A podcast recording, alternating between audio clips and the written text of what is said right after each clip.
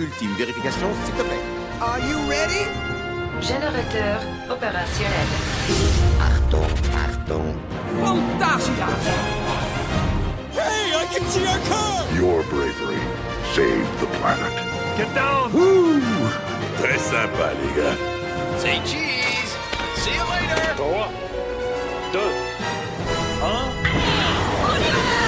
Et oui, on y va pour un nouvel épisode de Puissance Park. Aujourd'hui, on va vous emmener dans la suite de notre road trip européen. Et on va parler d'un parc euh, que pour le coup, dans l'équipe, il n'y a que Valentin qui est un connaisseur euh, maintenant, mais qui pour nous tous euh, était une vraie découverte et un petit coup de cœur. On va parler de Toverland situé aux Pays-Bas. Alors pour ceux qui ne connaîtraient pas Toverland, c'est un parc qui est très jeune, il n'a que 20 ans d'existence, mais déjà depuis, il a, eu, euh, il a investi dans de très très belles machines et on va essayer ensemble de vous donner envie d'y aller parce que clairement, on a une journée avec beaucoup de monde, mais on en a gardé un excellent souvenir, n'est-ce pas Val? Oui, bien sûr, bien sûr. Euh, Donc, du coup, euh, n'hésite pas à nous présenter. C'est pour ça que je commence par toi. C'est pour ça, tu es le premier. Sans transition, euh, oui, bah écoute, euh, moi j'ai. Euh, J'y suis allé euh, quatre fois en deux ans, là c'était la quatrième avec vous, donc euh, je le connais assez bien et jusqu'à présent j'ai connu que l'expérience du parc absolument vide, mais quand je dis vide c'est vraiment vide et euh, là bah, cette fois-ci il y avait du monde, c'était moins agréable mais au moins j'ai pu voir à quoi ça ressemblait justement quand le parc était blindé.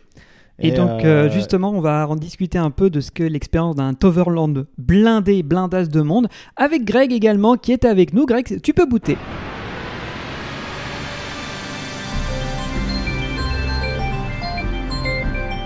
Goûter. Il y a un petit côté Epcot dans celle-là. hein. Ah, j'avoue. J'avoue, et j'entends ça. celui-là, il est techno. On va donc en parler avec toi qui connaissais pas euh, non plus le Toverland, mais aussi autour de notre table, il y a un notre bon Johan qui n'était pas avec nous dans ce road trip, mais euh, qui On avait va envie, tenter de, de convaincre. euh, voilà, qui avait envie d'en découvrir plus. Salut. Eff- Effectivement, oui, j'ai le, plan sous les yeux actuellement. Ouais. Et euh, donc ça a l'air très très beau et je suis curieux de savoir ce que vous allez en dire. Et dès que je pourrai, j'irai le visiter parce Alors- que je suis déjà assez euh, euh, hypé. Euh, très très beau, ça dépend, euh, ça dépend des zones. Oui, euh, alors j'ai entendu. ça dépend des Valentin- secteurs, ouais. Valentin m'a vite fait dire qu'il y avait pas mal de trucs magiques. Ouais, ouais. Ah bah ça c'est. Ça, le- c'est la rivière magique, ça, c'est le restaurant magique, ça, c'est le banc magique. Ça, c'est le ticket d'entrée magique. Mais On en reviendra, c'est surtout les motos magiques qui est vraiment très très drôle. tu m'étonnes. Euh, mais, euh, mais du coup, euh, bon, on fera l'historique prochainement. Ultérieurement, voilà. Là, c'est vraiment, on parle d'abord de notre expérience. Donc, Toverland, c'est un parc qui a 20 ans, qui est vachement jeune.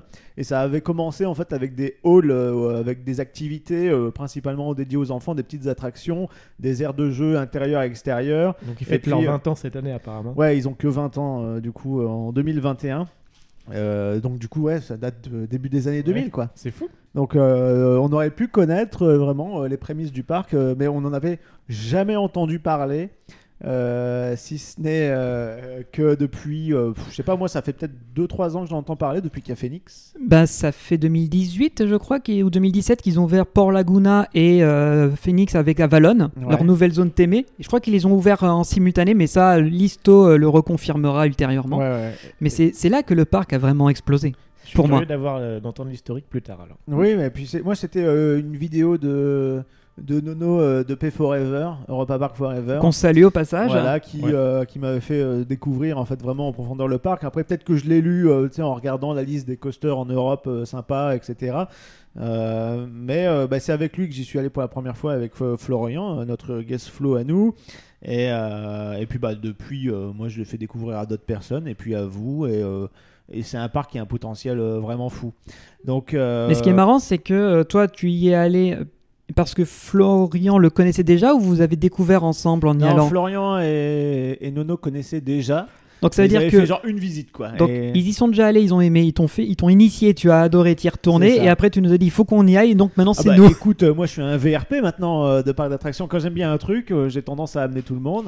Euh, On et devrait euh, gagner un pourcentage sur les tickets. Non mais c'est ça. Mais en fait c'est surtout, moi c'est surtout clairement. le côté. euh, pour le coup, nous, bon, euh, mauvais timing, il y avait du monde. Mais Ouais. à chaque fois que j'y suis retourné à d'autres périodes, c'était d'un calme. Et c'est vraiment le seul parc. avec, on va dire, un tel déploiement de, de vraiment bonnes attractions, on va dire, et puis des belles machines parfois, qui avait vraiment si peu d'affluence, quoi. Je veux dire, j'ai jamais connu ça. Donc quand, quand je te dis, tu fais le temps de faire la file d'attente, t'embarques, il y a des sièges disponibles un peu partout. Euh, moi, j'ai fait des tours d'affilée où j'étais au premier rang où je bougeais même pas. Tu vois, c'est ça qui est hallucinant. où les mecs, ils te laissent sur ta moto et ils vouloir faire un tour? Oui, oui, oui. Alors qu'il y a des gens qui attendent, tu vois. Il y a 3-4 personnes, mais ils se disent, bon, on va pas charger le train, donc on relance un tour, on attend plus de monde, tu vois. Et c'est trop, trop bien. Bref. Donc euh, Alors, on sauf va. si t'es dans la file d'attente, on va attendre qu'on qu'on veuille bien te faire monter Ouais. alors qu'il y a des couillons qui continuent à faire des Non, tours. bah, mais, non, mais sauf Non. que si, si tu veux, ta journée, elle est, tu sais que ta journée elle va être tellement rentable et en général, au bout de 2-3 heures, tu as déjà tellement tout fait que c'est des mecs qui reviennent faire un tour, tu vois. Donc, Ouais. euh, on s'en fout un peu et c'est justement cette ambiance-là qui est hyper agréable. Euh, bien que là, en cette euh, deuxième année euh, de suite où il y a eu des restrictions euh, sanitaires, euh, Covid et tout, il y avait un peu moins de services proposés. Je sais qu'il y avait quelques restaurants qui n'étaient pas ouverts, etc. Ce qui était un peu dommage. Enfin, du moins euh, en dehors des, des week-ends où là, ils essayent de mettre le, le- le maximum. Mais euh, le reste du temps, oui, c'est super agréable. Et là, nous, quand on est arrivé, quand j'ai vu le parking, j'avais jamais vu le parking aussi plein. Dans le mieux que j'avais vu, c'était euh, 30 bagnoles, quoi. Tu vas quand d'habitude? Euh, tu vas aux périodes euh, hors période scolaire, euh, printemps, automne, c'est super calme. Ok. Voilà, l'été, euh, en semaine, euh, c'est chargé correctement et les week-ends, c'est blindé. C'est-à-dire euh, le jour où on y était, c'était quand? C'était un samedi, un dimanche? Euh, je sais plus ce que c'était exactement comme jour, mais euh, de toute façon, c'était considéré comme période la plus haute. Ouais. Le parc faisait euh, 10h, 21h. Oui, en plus, par contre, voilà, ça restait ouvert longtemps justement pour que tout le monde euh, puisse en faire un maximum.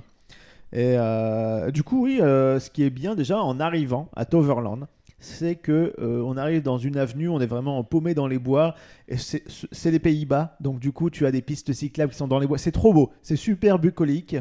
Et nous, on n'a même pas ça en France, euh, à, à côté de chez nous, à Disney. C'est-à-dire que là, tu avais un rond-point thématisé sur le parc avec euh, une espèce de structure, etc. Et euh, l'avenue qui te mène justement au parking, tu as des drapeaux euh, sur les côtés. Enfin bref, ça te, ça te fait une immersion un petit peu à la Disney World ou à la Disneyland en Ah, Californie. bah, Il y a aussi ça à Europa Park et Nigloland. oui, voilà, Europa Park, bah, Nigloland, euh, quand ils tu es devant le parc. avec le- un gros truc. Ouais, quand tu es devant le parc. Mais, euh, mais je dirais que nous, à Disney, on, on a que dalle. Bon, il y a quand même la grande avenue euh, qui mène avec le Disneyland Hotel en face. Oui, cool. mais sauf que t'as pas des décorations Disneyland dans cette avenue parce que c'est considéré comme public, tu vois. Ah, oui, Alors que là-bas, si tu veux, ils ont fait l'effort. ils sont très Ouais, fiers de le- Toverland. Je vois un peu Ouais. la mise en bouche que tu essaies de décrire. Non, mais c'est ça, c'est-à-dire que. euh, Et mais en plus, je rajouterais que le parc étant, comme tu l'as dit, au milieu de la forêt, enfin dans un- une zone déboisée, Mhm. tu ne vois rien jusqu'à ce que tu arrives à un des parkings. Clairement, c'est caché. Même euh, Phoenix, qui est un des plus hauts points du parc, tu le vois pas du tout. Ah ouais. Et c'est une fois que tu, tu commences à te garer que là, ça se dégage et que tu commences à imaginer un peu la- Ouais. la- la- l'agencement du parc. D'accord, d'accord. Mais sinon, c'est la découverte complète. Donc on arrive sur ce parking et euh, qui euh, est euh, juste à côté de Troy. Donc c'est un gros, euh, un gros wooden coaster, du coup une grosse montagne russe en bois. Euh, On va regarder les specs dans sais- quelques instants. Voilà, mais et ouais. Je sais que Greg avait tout de suite apprécié la vue. Oh, c'est pas mal, c'est sympa. Ah bah moi un wooden tant qu'il monte pas trop trop haut non plus mais là Troy il monte quand même à 30-35 mètres si Bah, c'est une espèce de, de euh, qui a l'air un petit peu plus étalé, on va dire. C'est ça, il est un peu plus étalé, mais c'est vrai que j'aime beaucoup la cathédrale un peu de bois justement qu'il y a dans un wooden. Et, et là, c'est vrai que tu arrives dans le parc, tu, tu franchis, puis dès le petit déjeuner, tu te dis franchement, c'est vraiment accueillant, ça donne envie ce non, petit mais c'est truc. ça, ça- c'est- Et puis, C'est beau. Donc on va sur la gauche, on passe un petit pont. Et en fait, il y a toute une nouvelle zone, c'est tout neuf et c'est super ce qu'ils ont fait parce que tu as un côté ancien malgré le côté neuf. On arrive justement dans l'entrée qui se situe euh, sur un land qui s'appelle Port Laguna. Euh, pour vous Sponsorisé résumer, par Renault. Ah, J'y ai tellement ça. pensé. J'y ai tellement Ouais, tellement, pensé. efficace- tellement facile à faire cette blague. J'y ai pensé aussi parce que c'est la désolé. voiture de mes parents. Bande de nazes. Vous gâchez la magie là. Et d'ailleurs, à propos de magie, donc euh, on arrive à Port Laguna euh, et euh, tu, en gros, c'est une espèce de, de port, de zone bah, de lagon en fait, qui est dans un esprit piraterie et magie. Il y, a, il y a un parallèle qu'on avait fait, c'était euh, Port of Entry à Islands of Adventure. C'est Oui. un peu dans ce même mood, Oui, c'est un avec peu des bâtiments euh, un- euh, construits avec différents styles architecturaux très colorés, C'est assez pas un- espacés un entre eux. style un peu bande dessinée? Non, Non, bah Non, non, non, non, non, non, l'entrée c'est de plus de- de- fantasy. de Island of Adventure quand t'arrives. Ouais, tu sais, t'as ah, une espèce oui, de oui, phare oui. un peu penché, tout ça. C'est c'est à peu près ça. Et là, pareil, tu as une espèce de phare avec une tour euh, bizarroïde, un lagon, et en fait, euh, ben, c'est euh, dans ce land-là, en fait, tu as plein de petits trucs dans lesquels tu peux utiliser une baguette magique que tu achètes ou que tu peux louer. Apparemment, on peut la louer. Parce qu'il n'y a pas beaucoup de monde qui l'achète. Ah. Ouais, ouais. Ça en reste tu un peux- investissement. Tu peux lancer des petits sorts et en fait tu as plein de bouteilles d'eau, euh, bah, des, comme des bouteilles à la mer avec des parchemins et dans ces bouteilles là tu as de la magie mais on ne sait pas si c'est de la bonne ou de la mauvaise magie. Et euh, on ne l'a pas fait, moi je l'avais fait euh, lors de mes, lors d'une de mes précédentes visites. Tu as une espèce de, un peu comme Ollivander à Universal avec les baguettes, tu as une espèce d'animation où tu rentres dans une pièce. T'as un mec, euh, je saurais pas dire ce que c'est, une espèce de pirate magicien avec un turban, enfin c'est très chelou. euh, qui en gros euh, va te faire, euh, va t'apprendre la magie, il va t'en faire, il, va te, il va te donner des, des noms de sortilèges à sortir. Et, et ça va faire des animations assez sympas. Il y a un cadre qui chante super faux, qui fait casser les vitres. Une espèce de coquillage que tu ouvres, euh, une, une porte secrète qui amène justement à la boutique où tu peux acheter ta baguette. Et j'ai trouvé cette animation euh, bah, super géniale pour un parc de- d'une si petite envergure d'avoir mis les moyens pour faire un truc comme ça. Sachant que tu as un petit an- animatronique perroquet dans la file d'attente à l'extérieur, la file d'attente où il y a personne. Mais, c'est- mais- mais du coup, Quand tu y allais toi c'est totalement copié sur Harry Potter alors. Oui, clairement. Ah oui, bien sûr. Enfin, je veux dire, la, la, tec- la technique, la technologie, si tu veux. Mais c'est vraiment leur univers, par contre. C'est pas, D'accord. c'est pas genre tu vas dans une école de sorcellerie. C'est vraiment, euh, il y a de la magie ici dans le lagon, etc. On va vous apprendre à l'exploiter euh, pour, euh, ben, euh, je sais pas, pour euh, apprendre les sortilèges euh, qu'il y a sur les parchemins dans les bouteilles qui sont à la mer.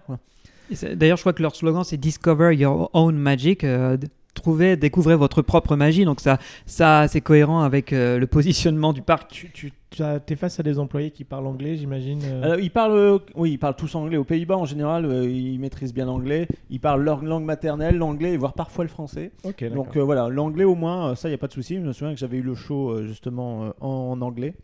Et le froid, tu l'as eu quand? Point, point, point. C'est tellement nul que j'ai même pas C'était réagi. pourri, mais d'une puissance. Tu peux Bravo. pas mettre le désolé de Deniso. Euh, non, la- le désolé veut pas sortir. Même, même le désolé, il est désolé, tu vois, il veut pas. Elle a l'air sympa cette petite zone en tout cas. non, elle, elle est vraiment mignonne et ça a été conçu donc en même temps qu'Avalon, le- Avalon, Avalon. pardon. une euh, pas Abalone le jeu de société avec les boules. Mais ouais, ça a été conçu en même temps euh, que bah, du coup le land Avalon et euh, ça sert juste à créer une espèce de zone d'entrée avec les boutiques. Il y a deux trois animations, des spectacles de plongeurs en haute saison, euh, des trucs comme ça. Mhm. Mais je l'ai trouvé euh, super belle. Et en plus, le tout euh, saupoudré à, à la musique euh, d'Imascore euh, avec plein de thèmes qui ont été créés. Le parc, c'est Imascoreland, hein, qu'on se le dise tout de suite. Ah oui, oui, tout, tout, tout est Ah mascore. ouais. Ouais. ouais, ouais, ouais. Tous Ça les lands ont leur propre. Ouais. euh. Bah, ils font pas. euh, ils font les choses bien. En C'est tout cas ça. depuis quelques années. Et euh, juste pour. le, le phare là que je vois. Bah, est c'est ça, justement. C'est de la perspective forcée. C'est pas très haut. au C'est pas très haut. Mais euh, je, conf- je finirai en disant que c'est là aussi que c'est marrant d'utiliser la baguette parce que dans Port Laguna, tu as beaucoup de- de- d'endroits où tu peux l'utiliser avec des tours de magie. Donc tu as une plaque au sol, comme à Harry Potter, à Dans Universal. les vitrines de, des les vitrines qui s'animent, Euh, des trucs et comme des ça. petits coins euh, vraiment où il y a, enfin, il est censé y avoir rien, mais tu peux faire un petit sort, quoi. Même s'il y a rien qui t'attire là-bas en particulier, il faut dire, euh, c'est dans un petit coin du land. Des fois, tu as une espèce de, de balai, euh, tu lances un sort et tu vois qu'il est en train de balayer les escaliers euh, en extérieur, tu vois. Cool. Il y a plein de petits trucs comme ça. Je trouve ça sympa. Ouais. Hum, hum, hum. Et comme quand il y a du monde, euh, souvent bah, tu es un peu démoralisé à l'idée de faire la file d'attente, au moins ça te fait passer le temps. ouais, voilà. Et puis les gamins, ça les éclate.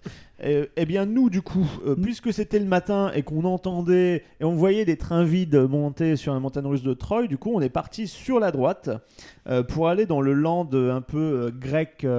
C'est ça la Grèce antique, Grèce antique, exactement. où il y a donc Troy qui est un wooden de chez GCI. Euh, comme tu l'as dit Greg un peu plus tôt, il excède pas les 32 mètres de haut, Ouais, ouais, parce que pas une grosse machine, et il va à 87 km/h de pointe. Pourtant, il a l'air imposant. Enfin, Il a l'air, C'est hein. une belle machine. Hein. Ah, de loin, quand on approche, Bah, le euh, il est intimidant. hein. Pas mal. Et même sur le plan là, euh, c'est vraiment l'un des plus gros trucs. euh, Il est mis en valeur énormément, ouais. Bah, c'est une grosse machine que- qui a coûté 6 500 000 euros d'après euh, RCDB, hein, je cite. Et euh, encore une fois, bah, la musique dans la file d'attente, c'est Imascore, encore eux. Ah, dans tout le land, de toute façon. Voilà. Et euh, moi, je voudrais juste signaler pour ceux qui sont fans de théma euh, comme moi euh, que déjà rien que dans la zone de Troy, il y a un truc qui est génial. Il y a le cheval de Troie. Voilà, et fait, Ouais, en gros. fait tout en bois. Enfin, tout en bois. Avec, Ah. En fait, on reconnaît les éléments, si tu veux, de, de l'armée, euh, je sais plus, athénienne ou quoi, ou des Spartiates. Enfin, je sais plus qui a envahi qui. Je ne sais Oui, plus. Les Chinois. tout. Ouais, voilà. Ce que je sais, c'est qu'en termes de cybersécurité, c'est pas top ce parc du coup. Oui, voilà. Il y a un Euh, cheval bah, de Troie en pleine allée. euh, Greg, il voulait pas y aller. Elle dit Attends, attends, attends, c'est bon, j'ai j'ai mon anti-malware. C'est C'est bon, ça. j'ai pris tout ce qu'il fallait. Il avait son firewall avec lui. la base. Et euh, oui, donc t'as ça en fait euh, au niveau de l'entrée, euh, avec euh, t'as une photolocation. En plus, c'est trop bien fait parce que c'est fait avec des morceaux de boucliers, de soldats, etc. Et il est grand, j'imagine. Il est super grand pour le Énorme. coup. Comme dans le Il film. doit bien faire 4 C'est ou ça. 5 mètres, je pense, de haut. Oh, même plus, même plus. Il est très très grand. Il y a, de la- il y a de- pas mal de perspectives forcées dessus. hein, mais... Oui, Mais euh, t'as l'impression vraiment en t'approchant que tu vas pouvoir le déplacer en roulant et qu'il y a vraiment des soldats qui vont se cacher Ouais, dedans. bah, Et puis et la file d'attente elle est trop belle parce que tu, tu es dans du- des espèces de jardins avec des petits marécages, etc., des plantes. Tu vois aussi des fortifications parce que bon, ça reste la guerre quand même. Euh, et la guerre aussi qui est thématisée. Après le reste du parcours, bon, c'est juste le wooden posé là, on va dire. C'est ça. Le mais cheval de Troie, de- il, il sert de déco pour tout le land, j'ai l'impression. Oui, c'est ça, ouais, il est un peu au centre Oui, du oui. land. Le La, land la- est, est la petit, zone hein. Grèce antique est toute petite, elle date de 2007, euh, vu que euh, Troy de, de cette année-là. Et euh, il y a une deuxième attraction qui est un bateau. Il y a deux autres attractions. Il y a deux. Et Il y a- là- alors, il y en a une, c'est une espèce de, de galère euh, Donc en un forme bateau de scorpion. suspendu, ouais. Elle, est sup- elle est super classe, elle est assez unique pour le coup. C'est pas juste un bateau, c'est vraiment, Ouais. tu sais, un peu le, le design euh, antique avec une- un scorpion là. Ça change. Et euh, tu as aussi des espèces de, de petits chevaux, en fait, qui se situent juste derrière en fait la galère. Ah. Il faut, faut vraiment aller derrière pour aller choper ça. Non, on Et n'a en fait, pas vu. t'as- vu sur la partie, tu sais, avec le lac, avec les bûches, etc. Bon, c'est un truc, euh, voilà, c'est un petit euh, stampede euh, tout mignon euh, pour euh, les enfants surtout. Mhm. Et euh, du coup, on a fait un petit peu d'attente parce que bon, ils étaient en train de, de, de sortir les trains euh, du garage, ils faisaient des tours à vide, etc. C'est votre première on était, attraction alors On était rentré juste avant l'ouverture, euh, limite. Ouais. Ouais, c'est ça. On était dans les premiers à, à se mettre dans la file d'attente. C'était la première et on savait qu'il y allait y avoir du monde, donc on voulait pas perdre de temps. Voilà, au moins ça c'était torché. Et, et du coup, euh, Benji et Greg, qui dé- vous qui découvriez ce- cet endroit, c'était quoi votre impression à, à l'arrivée devant ce cheval, devant ce wooden euh, Bah en fait, le, le wooden en soi, je suis jamais très fan de ce type de coaster parce que ça vibre énormément et c'est ça Mais fait le c'est charme. ça qui est bon. Voilà, donc moi ça me fait très mal au dos, euh, donc je suis pas, je suis pas allé en me disant que de toute façon je le referai un jour, donc euh, c'était pour le crédit, ouais, clairement. Je, je peux parler Mais- visuellement, tu vois. Mais visuellement, euh, voilà, j'allais y venir. euh, ben, en fait, c'est vraiment la montagne de bois, comme disait Greg plus tôt. C'est la, la structure qui est hyper massive et, impo- et imposante qui, qui intimide les gens.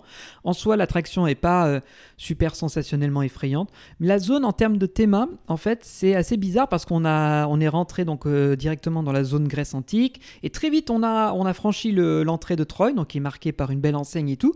Et c'est en ressortant que là j'ai vraiment percuté le décor, l'environnement qu'il y avait autour avec euh, les rochers euh, de la cité antique, le cheval de Troie qui était posé euh, un peu plus loin et qui servait de photologue. Et, et là j'ai pris deux petites minutes parce qu'on marchait déjà pour l'autre attraction. Je me suis juste dit ah ouais quand même c'est pas mal. Ça reste léger. Surtout Ouais. comparé à Port Laguna et à Valon dont on va parler un peu après. Mais déjà pour l'époque, les, mecs, suffisant. les Ouais. mecs se sont lancés déjà en se disant on va faire quelque chose d'original. Disons que la, végétation fait que euh, ça ajoute vachement cette impression euh, d'immersion. Euh, T'as vraiment l'impression. Ils ont Bah, ça fait très méditerranéen, tu sais, avec des cyprès, des trucs comme ça. Donc, Ils euh, Oui, exactement. les non? Il y a des la euh, forêt d'origine. Bah, pff, ça sera plus pour, pour Avalon ou pour la, la vallée magique, j'ai envie de dire. En où tout- il y a beaucoup plus euh, les arbres en, fond, si tu veux. C'est ça. Ouais, je suis d'accord avec Val. D'accord. C'est un peu moins le cas là. On sent, comme tu l'as dit, avec les, les cyprès, les buissons qui font très méditerranéen, que, que c'est le sud, le sud de l'Europe. Donc c'est pas mal du tout. Et en plus, le climat s'y prêtait, il faisait très beau ce jour-là. Ouais, vous êtes super Vous, bon. vous êtes un peu. en- J'ai l'impression que l'endroit par lequel vous êtes passé, c'était un peu la sortie du land de. de- Oui, enfin, c'est un petit passage. euh, voilà, il Ouais. y a- il n'y a, pas grand chose. Quoi. Tu passes vraiment. euh, Parce que ça a l'air d'être plus fait pour entrer par les deux. Oui, bah, en fait, tu rentres par là. Et c'est justement euh, le quand, nous on est sorti de ce land-là pour aller faire quoi d'autre après je sais. Maximus Blitzbahn. Ouais, voilà, donc pour aller dans un des, des, des halls qui sont en fait les, les parties les plus anciennes du parc. Eh bah, c'est là que tu as l'entrée grandiose du land euh, qui fait très euh, fort, euh, cité, fort de cité grecque. Tu vois. J'ai l'impression qu'ils ont un lac qui sert de hub en quelque sorte et que les landes sont autour. Non, pas vraiment. Non, en fait, t'as- t'as l'impression que c'est super grand, mais en fait, c'est plus petit. Il y a- Donc juste il y a pour que vous compreniez, de- euh, voilà, Val- euh, Johan se réfère au plan qui n'est pas à l'échelle, il est romancé pour que ça donne l'impression d'eux. Mais en vrai, c'est comme la maquette de Doc, tu sais. euh, C'est ça. euh, en Elle n'est vrai, pas à l'échelle, ex- excuse euh, la- la- Oui, le non, côté sais, rudimentaire de la maquette, et en plus, elle n'est pas à l'échelle. Je sais, Doc, je sais. ce que- ce qu'on veut dire surtout, c'est que le plan d'eau que tu vois est réminiscent de l'ancien building, donc les- les- la partie couverte du parc qui abrite les attractions en intérieur. Et euh, la seule spécificité, c'est que là, il y a les bûches qui sortent dans cette zone-là et qui font le, le grand splash. Voilà, c'est ça. Donc c'est c'est juste cette partie-là. Mais quand tu vas de l'autre côté, du côté Port Laguna, et que tu vas vers Avalon, tu passes pas devant du tout. Du tout, du tout, du tout. Ok, ok. Et du coup, on s'est rendu dans ce hall qui est thématisé sur. euh, Ah, Covid Les éternuements. Covid. c'est ça. qui est thématisé sur les éternuements. Non, J'espère que c'est un launch qui est propulsé. Ouais, euh, Ouais, c'est ça. bah justement, Maximus Bisbad.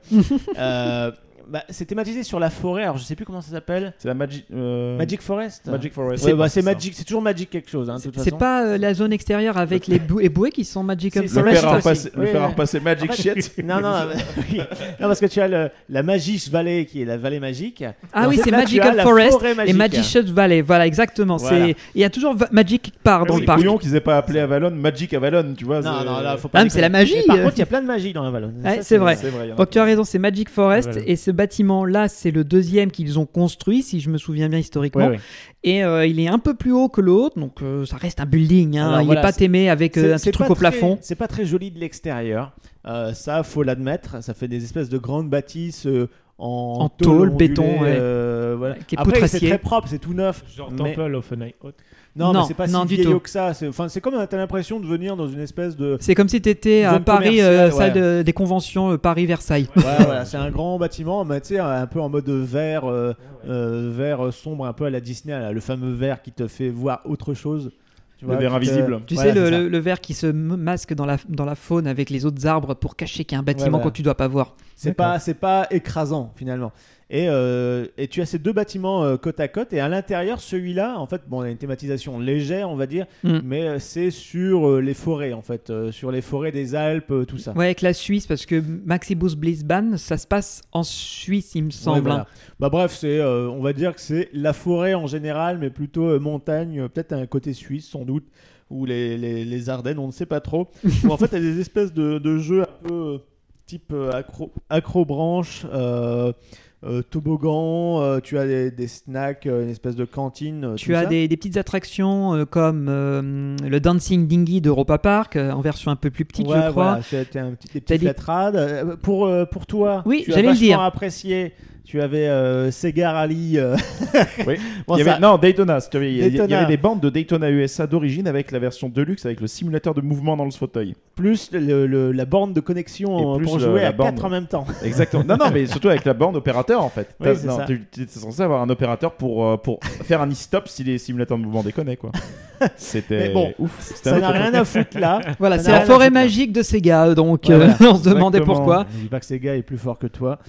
Euh, C'est un peu bizarre parce que tu rentres dans le hall à cet endroit-là, t'as les vieux arcades et c'est, tu vois quand même le, bah, le toit en tôle, c'est pas très euh, décoré, on va dire. Il y a Non, des- c'est assez Il y a des pauvre. sapins artificiels à deux trois endroits, mais il y en a vraiment trop peu pour euh, y croire, si tu veux.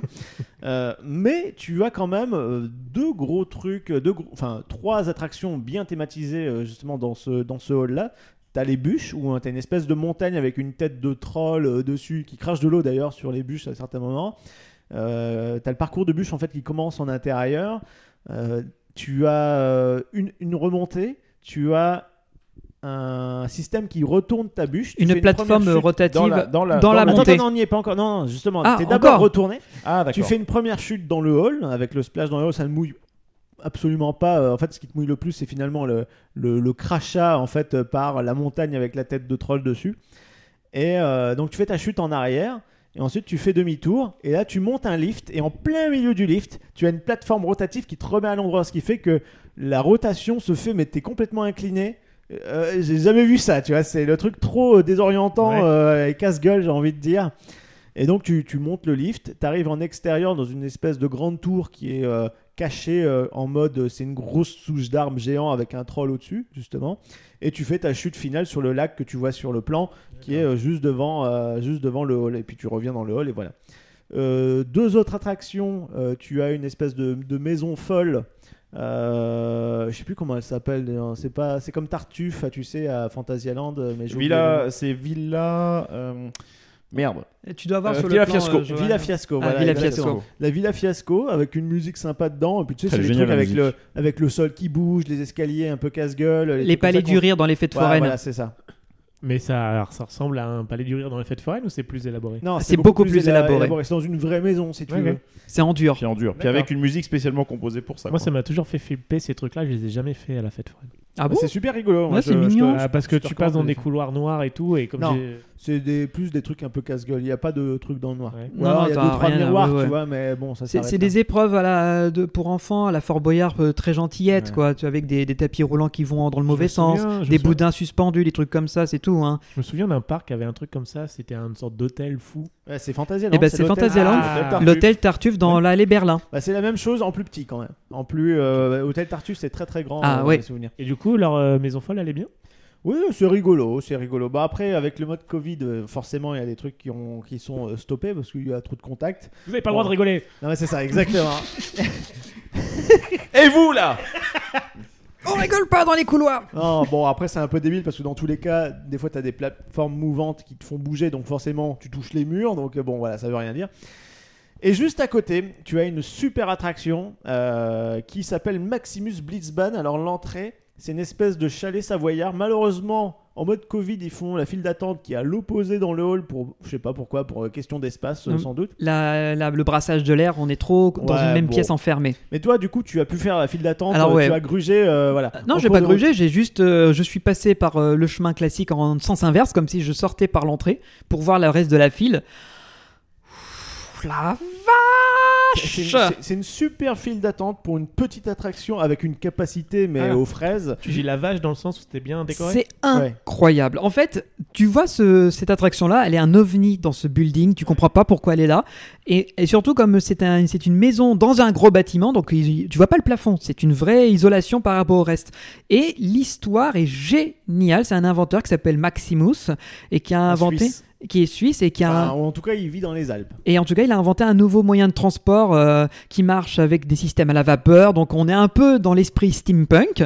Et honnêtement, sa file d'attente, donc c'est son atelier, sa maison, tu visites toutes les pièces et tu vois ses inventions précédentes qui sont euh, en place et opérationnelles. Tu- et tu vois la créativité qu'ils ont déployée juste pour la file d'attente. Il y a une pièce où il y a une sorte de, de structure métallique qui est au plafond, qui lance une boule de bowling parfois et qui va dans une grosse gueule en bois qui est taillée avec des, des bouges, Un des yeux qui bougent. avec de la fumée. Avec de la fumée partout. tout. Mais tu te dis, mais la vache, les gars, vous êtes partis loin un, un peu dans l'esprit, euh, tu sais, les machines de- dans Retour vers le futur quand tu vois que ça sert à la pâte Einstein ou un truc comme ça. Tu sais, c'est Ouais, je- censé faire quelque infernale, chose. C'est. Voilà. genre, je connais un- quelqu'un qui dirait c'est kinétique. Non, mais à Exactement. fond, bien sûr que c'est mais kinétique. à absolument. fond. Et en plus, vu que ça a un débit tout pourri, c'est parfait pour te faire passer le temps. Ouais, Bah, parce que- D'ailleurs, euh, l'entrée, tu arrives dans sa maison où tu as un peu la cheminée, etc. Tu as les- la photo de sa grand-mère, tu as une espèce de chat qui dort en hauteur avec la queue qui balance. Donc déjà, tu as, même des, des- des trucs super cool euh, dès que tu rentres. Tu as aussi, un moment, tu as le chiotte. Et si tu t'assois sur le chiotte, ça fait des gros bruits de prout aléatoires. Donc je trouve ça vachement drôle. Je connais quelqu'un qui aurait adoré. Bref, c'était super. Et puis après, ouais, tu vois, t'as une pièce euh, comme ça. T'as un clin d'œil à un moment à une DeLorean parce qu'ils montraient genre les systèmes de transport du futur et il y a une DeLorean Mais c'est là. ton attraction. en Euh, bah ouais, mais en tout cas, j'ai kiffé. Et, euh, et ensuite, on arrive dans un, un dernier escalier, enfin du moins une, une pente qui t'amène vers la gare où tu as un écran et où tu vois Maximus dans son atelier en train de fabriquer le véhicule et de faire le, le, le spiel de sécurité si tu veux. C'est un, c'est un homme ou c'est un personnage C'est un homme. C'est c'est vraiment tourné euh, en réel. Ok.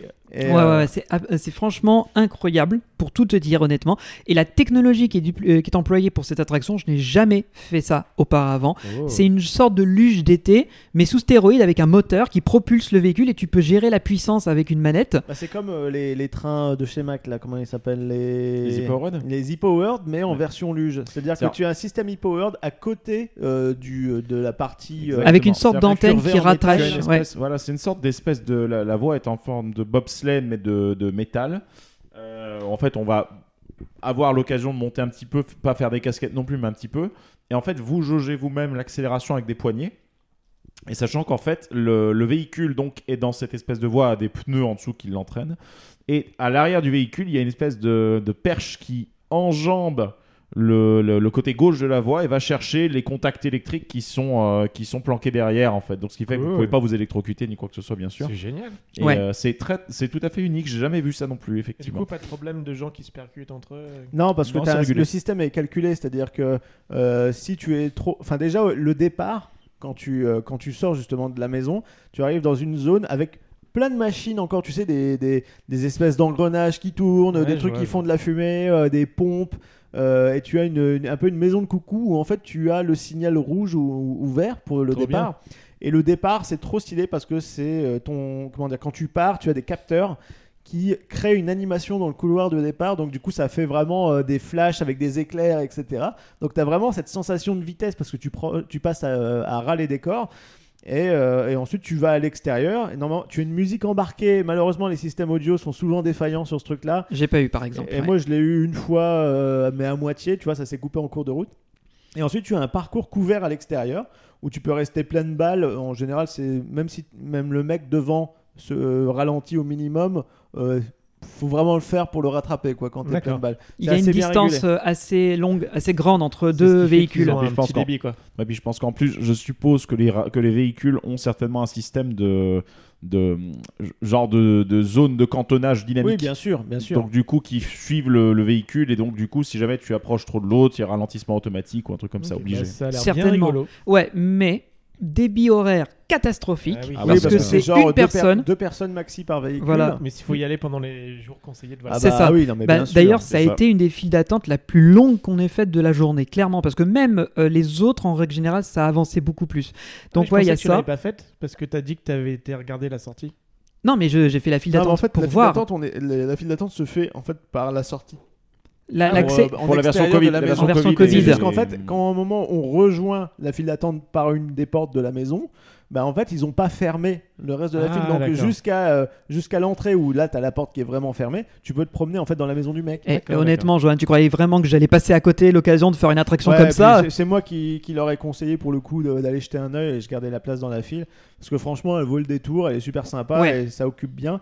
Sachant que c'est une attraction qui a beaucoup de succès et très peu de débit, donc euh, oui forcément euh, il y a du monde quoi. Ah ouais, ouais. Et, euh, je trouve qu'elle est très drôle à faire. Euh, elle est pour tous les âges. Je crois qu'il faut quoi, un mètre ou 90 cm pour la faire, je crois, de mémoire. oui, oui. Donc c'est assez faible, mais euh, encore une fois, euh, c'est genre la première chose à faire le matin parce que très vite, une fois que c'est blindé, ça n'avance plus, c'est lent. Et comme euh, il y a un maximum de véhicules sur le circuit en simultané, tu es obligé d'avoir à un moment donné une sorte de vide. Comme ça, il n'y a plus aucun véhicule qui peut se rapprocher, mais toi, tu plus dans la file d'attente, donc tu attends, attends que ça revienne. Donc euh, c'est juste euh, ce le gros défaut. Ce ride-là, c'est vrai que quand on était dans la file d'attente, c'était vraiment backup the ride en fait, parce que lorsque tu lorsque as tous les véhicules qui sont partis, vu qu'en fait ils ont du débit, donc les trucs partent. Sauf qu'après, t'as plus aucun véhicule en station, comme tu le disais. Oui, ils avaient pas tout sorti ce jour-là, euh, bizarrement. Ah, je Non, sais non. pas, après c'est peut-être euh, Ah leur, parce que leur les, les fonctionnement. numéros, il en manquait plein. Il y avait des, tu sais, ça faisait, t'avais le, gaps, le ouais. 1, 2, 3, et après c'était le 7, 8, et après le 10, 12. C'est un peu dommage parce que c'est le, genre de journée où il faudrait que l'attraction soit pleine capa euh, dès le matin, non-stop. Après, c'est pas un truc de sensation forte, c'est juste Non, une petite clairement. impression de vitesse parce que t'es à ras le sol. C'est euh, sympa. c'est Voilà, le sympa. côté euh, luge d'été, on va dire, mais c'est beaucoup moins sensationnel que les, les vrais luges d'été que tu trouves dans les Oui. montagnes, tu sais. Ah, ça Bah, c'est Do- autre ou chose. hein. Dawson Duel à, à Bellward, du coup. Euh, bah, Dawson Duel, vu qu'il est pas très incliné, euh, pour le coup, c'est c'est équivalent, j'ai envie de dire. euh. Ah, ok, d'accord. Il n'y a Mm. pas l'effet de hauteur, on va dire. Et on est sur une piste couverte. Et puis à l'extérieur, à un moment, pareil, on passe dans une espèce de poulailler. Et en fait, le capteur détecte que tu passes dedans. Donc tu as toutes les poules qui te gueulent dessus. C'est enfin, Ouais, c'est parce un petit Tu détail. fous le bordel dans le poulailler, donc tout le monde sait, toutes les poules hurlent et tout, et toi tu te casses en deux secondes. Mais c'est trop drôle, ça Et dure deux à la- secondes. À la fin, tu es, freiné euh, tranquille quand tu reviens dans le bâtiment. Et puis, bah, tu sors de ton véhicule qui se déplace euh, tout lentement. Euh, C'est assez unique hein, euh, Ouais. comme style d'attraction. Donc, ça valait clairement le coup de la faire. Moi, je trouve ça super bien fait, en fait. C'est la première fois que j'avais fait ce truc, ce, je faisais ce genre d'attraction-là. Et, euh, et je trouve que, bah, en fin de compte, t'as un bon mix de contrôle parce que tu pilotes ta vitesse comme tu le sens. Bon, finalement, t'es à fond de balle tout le temps, mais tu as le contrôle dessus. Il y a quand même un niveau d'option sur l'attraction qui est assez impressionnant à trouver. C'est-à-dire que t'es quand même sur un. Techniquement, c'est- ça approche effectivement très proche d'un coaster alpin. mais euh, derrière avec euh, avec audio embarqué, avec l'e-power HUD, avec les capteurs, avec les Ouais, déclenchements, avec ouais. Bah, en vrai c'est euh, couvert, c'est-à-dire que n'importe quelle euh, saison qui flotte ou Oui, quoi, tu peux le faire. Tout à fait. Et franchement, c'est. Moi, j'ai trouvé que c'était incroyable parce que ça donne l'impression d'être un petit peu, tu vois, la. C'est la, c'est la Twingo, mais toute option, quoi, en fait. c'est un peu ça. Est-ce qu'il y avait la clim? Bah écoute, ouais, Bah, avec vu le l'air qu'on se euh, prend, oui. ouais, ça rafraîchit. Hein. Oui, parce qu'en fait, ça va à l'extérieur, mais c'est couvert. C'est ça que je veux dire. Exact. Attention, c'est Il y a pas une- dans le bâtiment. Il y a une partie, il y a une partie couverte. euh, il y a une toiture en bois au-dessus de, au-dessus de la du ça. parcours. Donc tu peux le faire en n'importe quelle euh, condition euh, météorologique. Exactement. Et juste après cette formidable découverte pour Benji, parce que bon, il y avait des, un peu de steampunk dedans, du steampunk suisse. Oui. Tu vois, comme quoi le steampunk, ça va avec tout. hein, Non, euh, mais c'est le steampunk ouvre un panel de possibilités que vous n'imaginez absolument pas. Disons que Clairement. le steampunk suisse, c'est quand même du steampunk atemporel, mais à l'heure. ah bah, ça rejoint les montres un petit peu, les montres suisses. C'est ça. Mais, bah oui, un euh, peu le but, oui. voilà. Non, non, il y a tellement de variétés autour en fait. du steampunk. Bref, euh, ce que vous voyez dans les parcs d'attractions, j'ai envie de dire, c'est de la sous-exploitation du potentiel de cet univers. Mais bon, ce n'est pas le sujet de ce podcast. Donc oui, nous avons découvert autre chose que qu'après Albe Maximus Blitzband. Je te laisse Ouais, nous dire. Et puis pour euh, développer le steampunk, on en reparlera quand on visitera Fantasyland. Hein Oui. Donc tant qu'on était dans le hall, en fait juste à côté de, de Maximus Blitzband, donc il y a la maison folle euh, dont je te, je te parlais tout à l'heure. Et puis on traverse une espèce de couloir qui est un peu chelou parce que en fait ce couloir c'était euh, euh, comment dire là dans le hall dans lequel on se rend c'était l'entrée historique du parc c'était l'ancienne entrée principale Et donc le plus bâtiment le plus ancien. voilà, le plus ancien avec euh, justement euh, pas mal euh, de, de jeux euh, plutôt adaptés aux enfants, enfin des aires de jeu, une espèce de toboggan avec des bouées, tu sais, euh, enfin comme à Bellward où tu es euh, sur une bouée, tu descends dans un toboggan dans le noir ou alors au découvert, t'en, t'en as deux. Et moi, je me souviens pour l'avoir fait, j'étais complètement trempé, euh, celui qui est dans le noir et qui fait un virage d'ailleurs. Donc voilà. Euh, on a un, coaster un coaster. Euh, il me semble que c'est Vekoma, une espèce de train de mine euh, très fluo. Voilà. C'est un junior coaster, ouais. ça fait le crédit. Il bon, monte. on l'a pas fait, mais ça. Ce que je trouvais bien, c'est qu'il montait très très haut ah, jusqu'à. le toit, ouais. À ras le toit. Donc limite, ceux qui sont très grands, pouf, ils peuvent toucher la poutrelle et après, ouh, ils se baladent dans tout le, bâtiment. Tous Express par hasard. C'est ça, oui, tous Express, c'est ça. Express, oui, et 2001. Et il fait deux tours quand il n'y a personne. Là, euh, ouais, vu c'était chargé, euh, bon, il faisait un seul tour. Effectivement, c'est un petit V commun. Et euh, tu as des chaises volantes, tu as une espèce de, restaurant terrasse en intérieur, comme je vous l'ai dit, des jeux. Et il y a une espèce de grande cabane centrale où en fait c'est la maison d'une sorcière. Et en fait, quand tu as acheté ta baguette, donc tu as à la fois la zone de l'entrée, donc Lagune, Port Laguna, Port Laguna pardon, Port Laguna et cette zone-là où tu peux justement rentabiliser ta baguette. Et c'est une maison, c'est la, maison d'une sorcière. En fait, avec ta baguette, tu peux activer plein de petites animations avec le chat, avec son linge qui pend dehors, etc. Bon, c'est assez sympathique. Mhm. Mais c'est très bizarre parce que c'est un peu le fourre-tout. Tu as des façades qui font un petit peu, euh, j'ai envie de dire, euh, pirate quand tu rentres, tu sais. Sur la gauche, là où il y a les toboggans. Au milieu, tu as la maison de la sorcière. Et dans le fond, c'est un peu oriental. C'est ce que j'allais dire. J'avais l'impression que c'était un peu Agrabah, l'entrée euh, historique, Oui, euh, c'est- avec un peu marocain, maghrébin, Ouais, voilà, un peu ce ça. style. Voilà, c'est un peu bizarre. euh, et puis tu as en fait au niveau de l'entrée, tu as juste genre un ou deux tourniquets parce qu'à la base c'était juste pour Léo, c'était pas prévu pour finalement avoir tout un parc derrière. D'où le fait d'avoir construit Port Laguna. Euh, tu as une grande boutique qui est malheureusement le jour de notre visite était fermée, mais avec euh, plein de produits, euh, que ce soit du parc. en général, ils mettent tous les trucs de saison.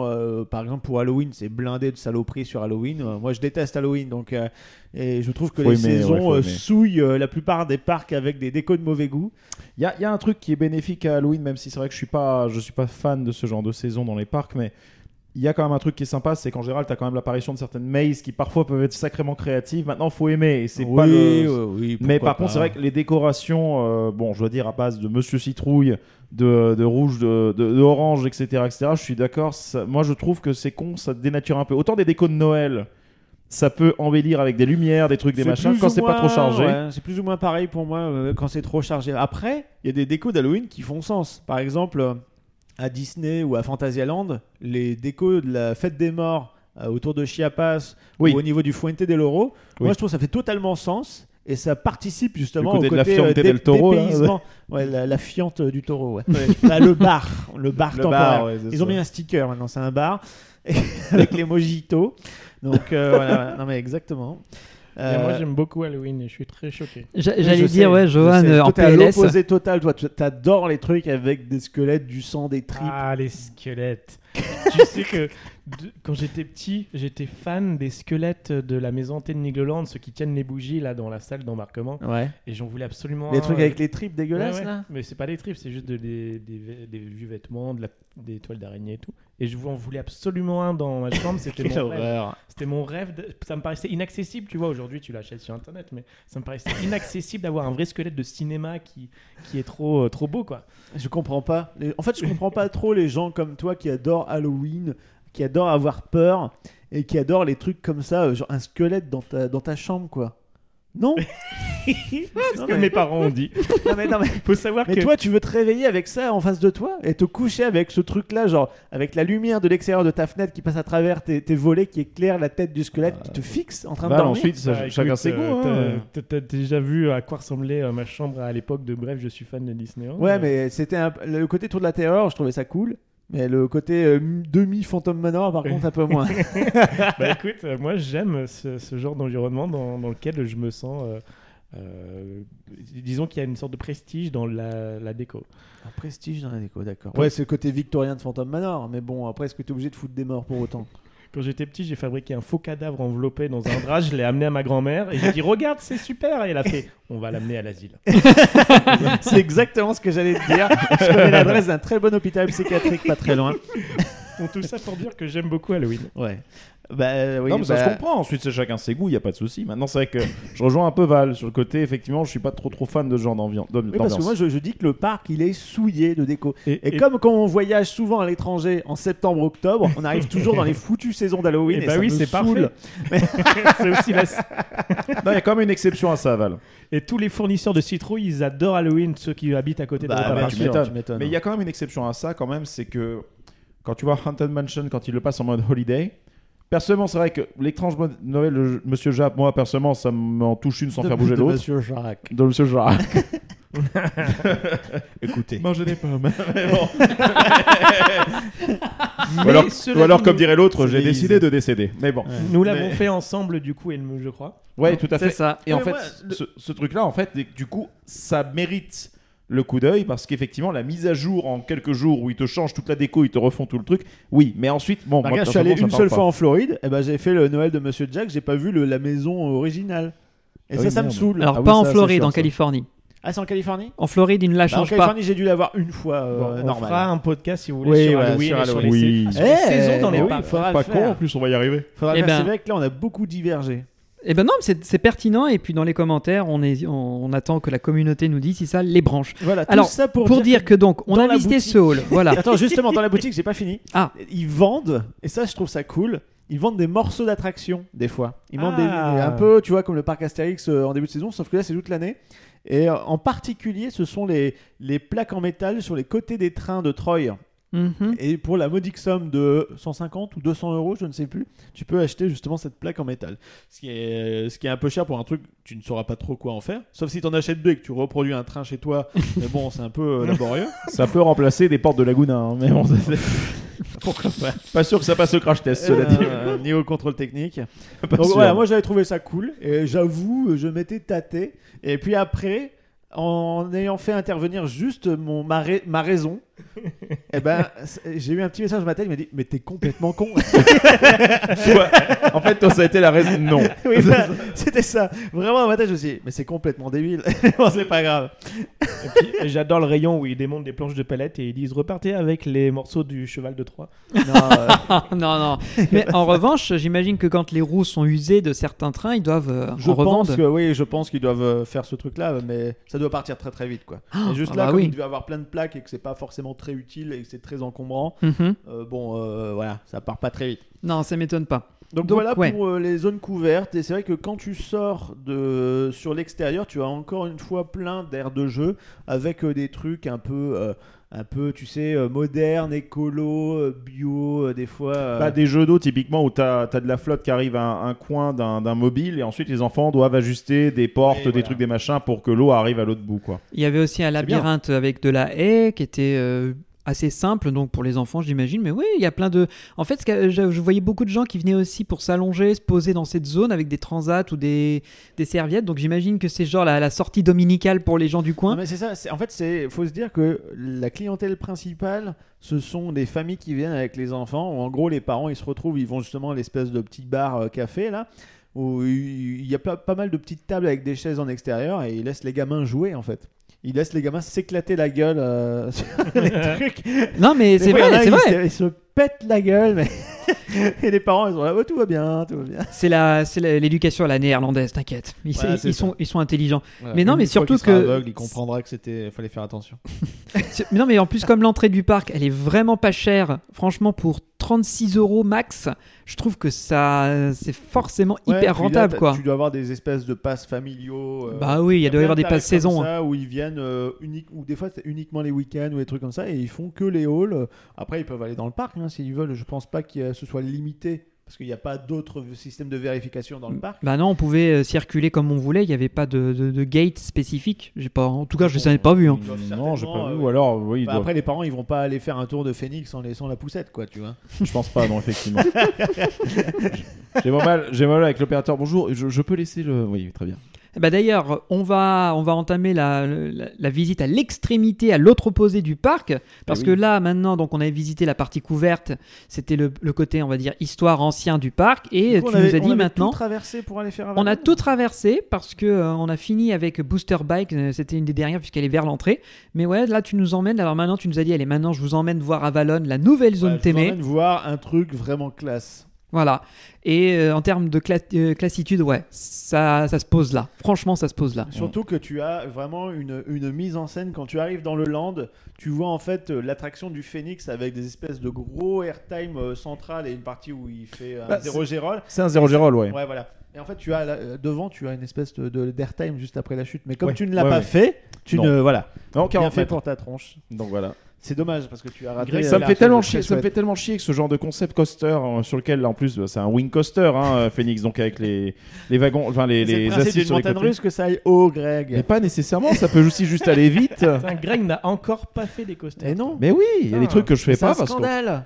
Sachant que c'est trop trop beau. Et en fait, la kinétique Bah, c'est est folle. mais- Le land est, est superbe parce que tu as une espèce de grand lac dans lequel tu as les petits bateaux, qui est encore une autre attraction. Tu as la, la végétation, elle est trop belle. Le, Qui est encore jeune parce que le land date de Oui. il y a 4 ans. Donc euh, laisse- laissons les arbres pousser. Mais oui. 4 ans, quoi. Enfin, c'est- c'est c'est- c'est superbe. C'est vraiment superbe. Donc ouais, Qu'est-ce qu'on a euh, commencé Les petits bateaux? On a été faire Phoenix. on a d'abord fait les petits On a bateaux. fait les bateaux d'abord, Merlin voilà. Quest, c'était Voilà. la première chose. Où on avait mangé.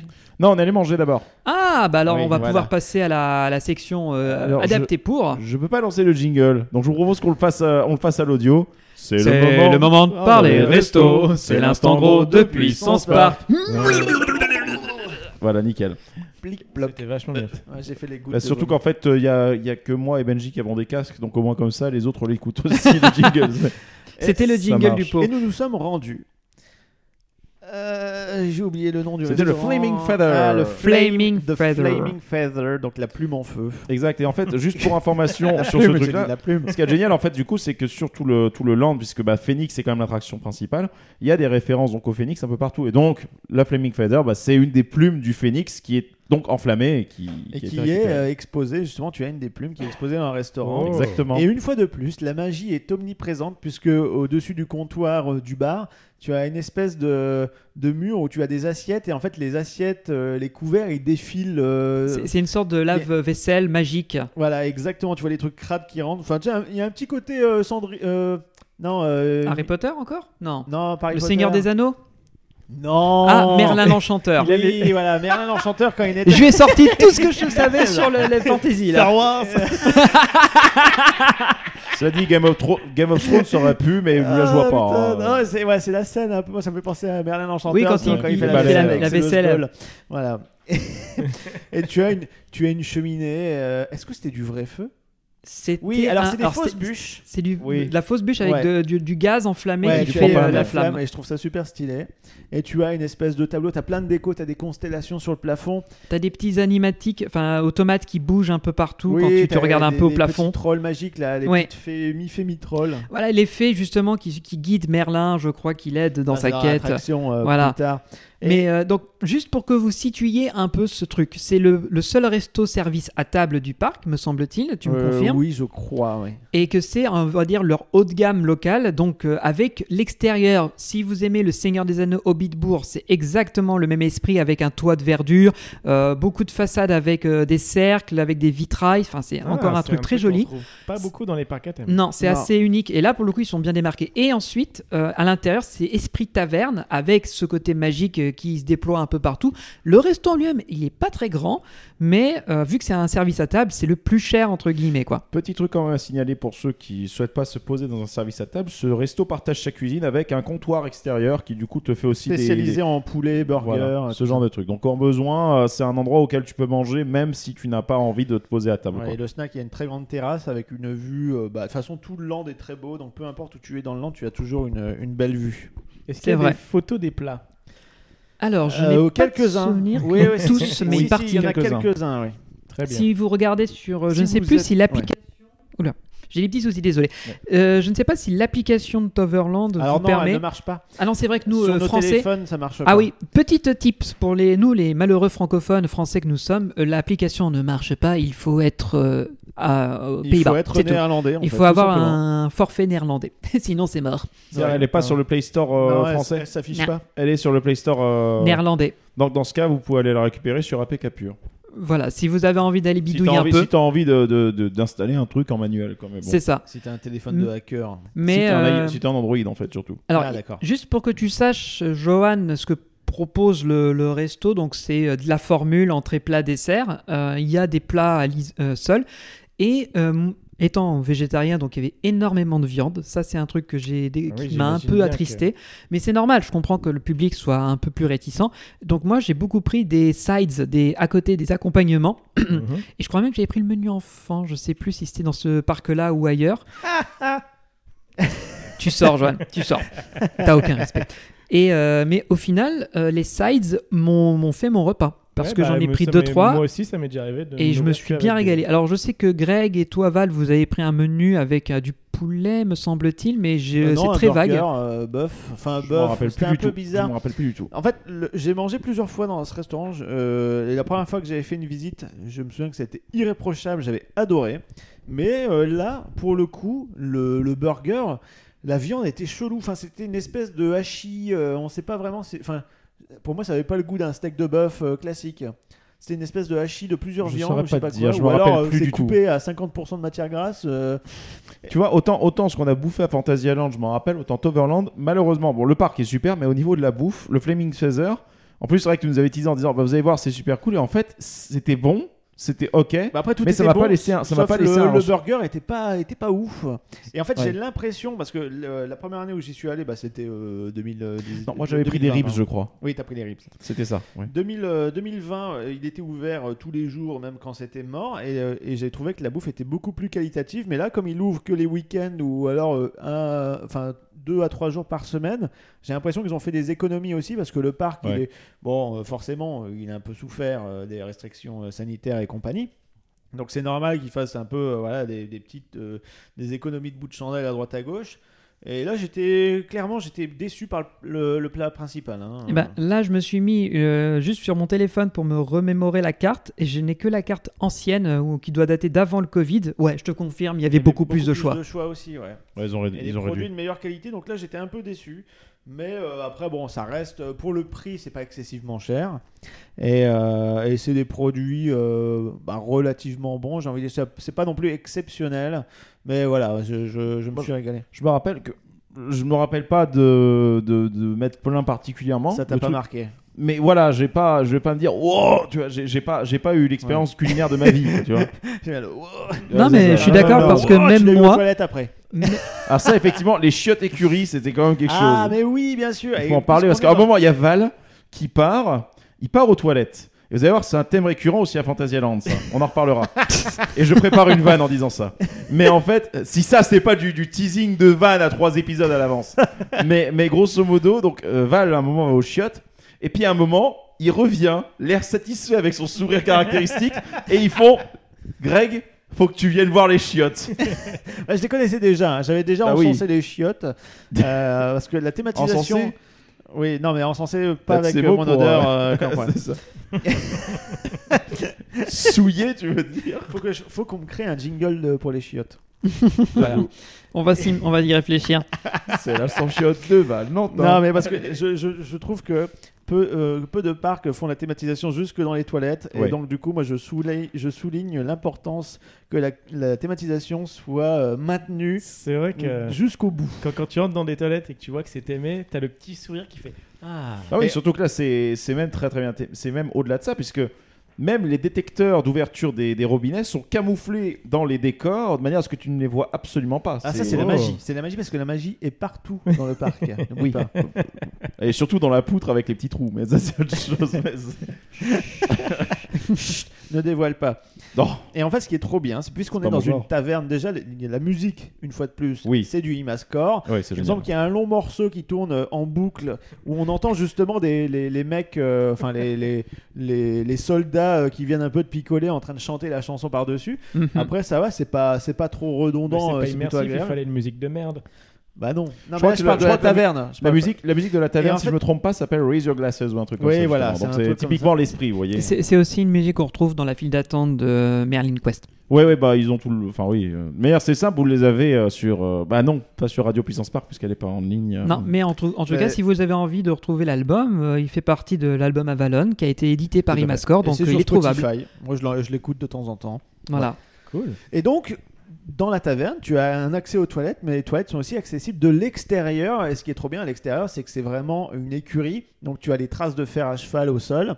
Et, euh, ben, tu as les portes. En fait, tu vois que tout le mobilier, il est adapté. Les poignées, c'est en fer à chevaux euh, plié. Euh, euh, tu as de la paille derrière le bois des murs. Enfin, voilà, c'est super bien fait. Les matériaux utilisés. Théma euh, voilà. euh, irréprochable. Donc, euh, franchement, on y croit. Quoi. Et, t'as- et il me semble qu'il y a des bruitages de chevaux. Je sais plus. Oui, euh, dans, l'allée- dans, le, dans le couloir, si je me rappelle bien, bien tu, as le, tu as des bruits de, de chevaux. trop fort. Ensuite, euh, vrai que ça- ensuite dans les ça- toilettes, ça il y avait un bruit de cheval. Il y avait un bruit de cheval, mais en fait, c'était un mec qui. Ouais, ouais, c'est ça. Et et ça sentait le crottin aussi.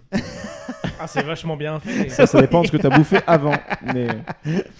Mais Ouais, en fait- en odorama. Ah oui, ça c'est clair. Mais en vrai, en vrai euh, je reviens juste sur ce que vous disiez à propos de la musique parce que, en vrai, me concernant, vous savez, on en reparlera quand on va parler de Phoenix parce que certes, je suis pas monté à bord. Bon, niveau musique, j'ai pas raté grand chose puisque à l'intérieur il n'y a pas d'audio embarqué. Non. Mais par contre, euh, on en reparlera avec Phoenix. Mais oui, Euh, clairement, ce land-là, pour ceux qui aiment bien les musiques épiques, il y a vraiment des morceaux qui sont d'une qualité mais génialissime. Ah oui, bah, ce- c'est- le thème de Phoenix, pour moi, c'est limite un thème de, de bons films, euh, de bons films épiques au cinéma, quoi. Ah oui. on, on applaudit le boulot d'Imascore. Ah encore ouais, une non, fois, non, mais euh, là. Enfin, en tout cas, cette BO, elle est super. Putain, mais bah, euh, bon, je le dis moi personnellement, dans le top des musiques de parc que je connaisse, et puis même de musique tout court, parce que je suis gros fan de musique de film et tout. En fin de compte, bon, t'as des classiques, t'as Jurassic Park, Retour vers le futur, euh, des trucs genre euh, quoi d'autre, euh, bah, E.T., enfin des, des- des classiques, et tu as euh, les musiques de parc. Et en soi, bon, le Visionarium avait une place particulière parce qu'elle était magnifique. Mais elle s'est fait détrôner par Phoenix. Elle a été ensuite, il y a Sorin qui était pas mal, California Screaming qui est dans un autre genre mais qui est génialissime. Et là, moi, ce road trip, les gars, mais j'en ai pris mais plein les oreilles entre Plopsaland, toutes les musiques de Right to Happiness, euh, et là, Toverland, la pu- le putain de thème de Phoenix. Mais je dois vous dire un truc, c'est que là, en fait, dans ma bagnole, vous vous rappelez la playlist qu'on avait mis dans le truc Ouais. voilà. Ce truc-là, j'ai un enchaînement de morceaux entre Efteling, ça commence avec Monsieur Cani... Pardon. Euh, les droits. Bref, mais- Feu, feu Monsieur Cannibal, Donc, euh, ça qui commence- n'existe plus. ça commence à Foggle Rock, voilà, juste, juste en face. Ensuite, ça enchaîne. Cette playlist, elle est incroyable. Et en fait, elle est complètement random sur le- l'autoradio, donc c'est génial. Elle commence avec Vogel Rock. Elle continue avec Baron. Elle Mhm. continue avec Joris and the Drac. Elle continue avec le Hollandais Volant. Elle attaque sur le thème général de, de Avalon. Et elle enchaîne sur les trois thèmes porteurs de Phoenix. clairement, je refais la moquette à chaque fois que je que j'entends ça. Euh, Du Donc, coup, par on reconnaît la musique de fin de l'épisode. Ah bah là, on l'a trouvé tout de Ah suite. bah ah bah oui. genre, j'avoue que j'en pouvais plus dans la voiture parce que c'est des musiques que j'entends, que j'écoute régulièrement chez moi. On entendait dans les parcs et en plus dans la bagnole, on entendait. J'en pouvais plus. Mais le thème, le thème, il est génialement non, mais bien ça reste amené. très bon, bien sûr.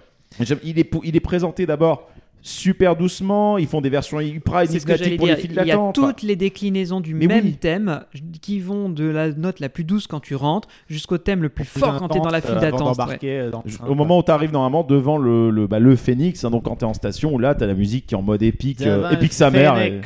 C'est parti quoi. Bah, du coup, avant nous- de nous parler de Phoenix- voilà, nous venons de Ouais. finir de manger alors- et on se dit bah tiens, on va faire une petite promenade digestive en bateau et on s'est dirigé donc vers Merlin's Quest, euh, tout en prenant d'ailleurs des jolis petits chemins. Ce qui est trop bien dans ce land-là, c'est que euh, tu as deux chemins différents, euh, dont un qui est un petit peu plus escarpé avec de la roche qui passe au bord de l'eau. Alors oui, je Tu vois toi peux pas trop le faire en fauteuil roulant. Ça, c'est un truc qui est génial, c'est qu'à un moment donné, la file d'attente, on est obligé de passer au-dessus d'un petit ruisseau, donc ils ont mis des galets, des grosses pierres, et on enjambe le, le ruisseau de la fi- au niveau de la file d'attente. Oui, en fait, dans les files d'attente, t'as ça aussi. Euh, là, pareil, quand tu passes devant l'entrée de Phoenix, t'as des cours d'eau à même l'allée. Oui, Euh, c'est, enfin, c'est- moi je trouve ça, c'est des petits détails en fait où tu vois vraiment que la nature, elle est la zone est vivante. Voilà, c'est ça. Le jardin Alors, d'acclimatation a un truc comme ça dans son secteur, là, à côté de la crêperie. Tu as aussi une rivière sèche. Enfin, t'as un, t'as un truc où t'as le, t'as un passage de flotte et tu as des galets sur lesquels tu peux marcher. C'est C'est pas c'est mal. plus. effectivement très euh, vivant, mais du coup, moi, travaillant dans ce domaine-là, je pense tout de suite normes. Ah mais ça, Disney en PLS derrière ouais. parce que c'est juste pas possible. Bah, et comme l'a dit Val, l'accessibilité handicapée, c'est pas ça parce qu'il passe par la sortie. Non, mais il y a euh, d'autres, il y a d'autres chemins qui sont beaucoup ça. plus adaptés à chaque Ça, fois. c'est C'est la des file- solutions. hein. C'est la file d'attente, genre, il- il- ça dégueule. Non, il y a du monde. En, en dehors de la file d'attente, euh, quand, on, quand, on est, euh, quand on arrive dans Avalon, tu as un, un long chemin qui fait tout le tour de Phoenix, qui passe devant l'entrée justement des, des petits bateaux de Merlin's Quest, où Mhm. tu as un chemin sur la gauche qui te fait voir euh, les espèces de, de menhirs euh, dolmens euh, du cercle euh, façon euh, Outlander. Pour ceux qui connaissent, qui connaissent Jamie Fraser, on a l'impression qu'il va sortir d'un rocher. Personne n'a la rêve. mais c'est Non. une série de gonzesses. hein, On regardera, on regardera. Laissez Et un coup, commentaire as- si vous avez compris. Voilà, c'est ça. Et tu as en fait un chemin où tu passes carrément ouais, sur des gros rochers euh, et c'est limite casse-gueule, j'ai envie de dire. Faut vraiment pas se, se louper, mais c'est très euh, bucolique euh, comme promenade. C'est génial. Et donc Merlin's Quest, donc on fait une petite file d'attente en extérieur. Il y a une fois de plus pas mal de monde. Quand vous venez en semaine, il y a absolument personne. Et donc tu as une espèce de grande bicoque euh, en bois dans laquelle on rentre. On prend un petit escalier. Accessibilité évidemment, donc ça c'est des trucs que tu pourras pas trop voir si tu es en fauteuil roulant, puisque tu passes par la sortie, mais tu as une scène en haut où en gros on est dans la, on est dans la maison du, alors du boatmaster, donc euh, le gardien des bateaux, et euh, c'est une espèce de, de troll amphibie, on sait pas ouais, trop. c'est le troll crapaud qui, qui semble euh, assoupi, qui Il est dort. complètement assoupi et en fait tu as Merlin dans un cadre qui essaye de le réveiller parce que c'est lui qui est censé nous guider dans notre quête pour aller euh, trouver le truc, la Le livre ou le, le- la formule magique pour. ou la forêt, euh, c'est non c'est l'espèce de, de forêt euh, cachée euh, mystérieuse de Tchernabog. Pour aller ou chercher le. MacGuffin, donc. Voilà. Non, et pour trouver euh, la dame du lac euh, et les créatures, etc. Non, mais je pensais, je croyais que c'était aussi pour préparer l'arrivée du, de Phoenix, du Phoenix. Oui, parce qu'en fait, il faut aller trouver le- la dame du lac, justement, pour qu'elle nous explique la légende ou je sais pas quoi. Enfin bref, on n'est pas encore là. Et- Donc, il y a un animatronique de- du maître des bateaux Alors et de oui, Merlin il est très simple. en fait, le euh. maître du bateau, il est juste en train de dormir sur sa chaise avec les pieds sur la table. Et tu vois qu'il oscille un petit peu et il ronfle. Des- Il me semble qu'il y a des hiboux ou des trucs comme ça. euh, Euh, Il y a des automates hiboux, Ouais, ouais, voilà, pour et, faire euh, un peu de kinétique Et partout, tu as mais c'est Merlin tout. en vidéo, un peu à la Harry Potter dans les Dans un cadres, tu sais, dans Ah un oui. Et Ah, il essaye de réveiller le botmaster. Et, euh, en- et en fait, Merlin, quand, quand il se manifeste, si tu veux, tu as des éclairages dans la pièce. En fait, c'est derrière une vitre quand tu es dans la file d'attente. Tu, vois euh, cette, cette animation-là qui est super sympa. Ouais, ça fait passer le temps. Et tu tombes sur des espèces ensuite, euh, avant de redescendre pour embarquer dans le bateau, tu as des, t'as des parchemins géants sur lesquels tu as justement le, euh, dessiné euh, l'entrée de la cité euh, perdue de. Je, je crois que c'est Tcherna- Tchernabog ou un truc comme Tchernabog, ça m'étonnerait, c'est un des mé- c'est le méchant dans Ah non, ça, Nuit c'est- sur le Mont Chauve. Oui, non, je bah, sais ouais. plus sur quelle cité. Non, je sais Bah, plus ça, peut être la cité d'Avalon, hein, puisque c'est le thème. Non, c'est pas Avalon, c'est un autre truc, c'est un nom un peu celtique, tu sais. D'accord. Et euh, où tu vois justement euh, une espèce d'insigne triangulaire, une rune, et en fait il faut retrouver cette rune-là pour entrer dans la cité. Donc on embarque dans les bateaux, et il me semble que c'est un boat ride de chez Mac. Ils Euh, ressemblent oui. à quoi les Il bateaux me semble. Euh, oui. Par rapport à. à- C'est un des bateau à 4 ou 5 rangées avec une- un toit. Tu vois, non, Ouais, tu vois, oui, voilà, mais en Ouais. plus beau, beaucoup plus Tu beau. vois à Epcot le, le coule parcours pas. euh, de, de bateaux qui, qui passe dans le, bati- dans le pavillon The Land Euh. Living with the Land, il l'a pas fait. Je crois Ah, qu'on l'a pas fait. le- Non, mais euh, Dans le croisière, potager. c'est à peu près Oui, ça. non, Bah mais voilà, c'est ça. oui, Enfin, c'est dans l'esprit, ouais. mais en plus beau. Ouais. Sachant que barge. devant, tu as une espèce de, de tête euh, à la, à la proue du bateau qui tient une lanterne. Et la lanterne dedans, qu'est-ce qui l'éclaire C'est la plume du phénix. Oh. Voilà, donc c'est super stylé. Et en fait, on commence à se promener tout doucement euh, dans un petit ruisseau qui ensuite donne sur le lac où tu as deux trois fontaines animées.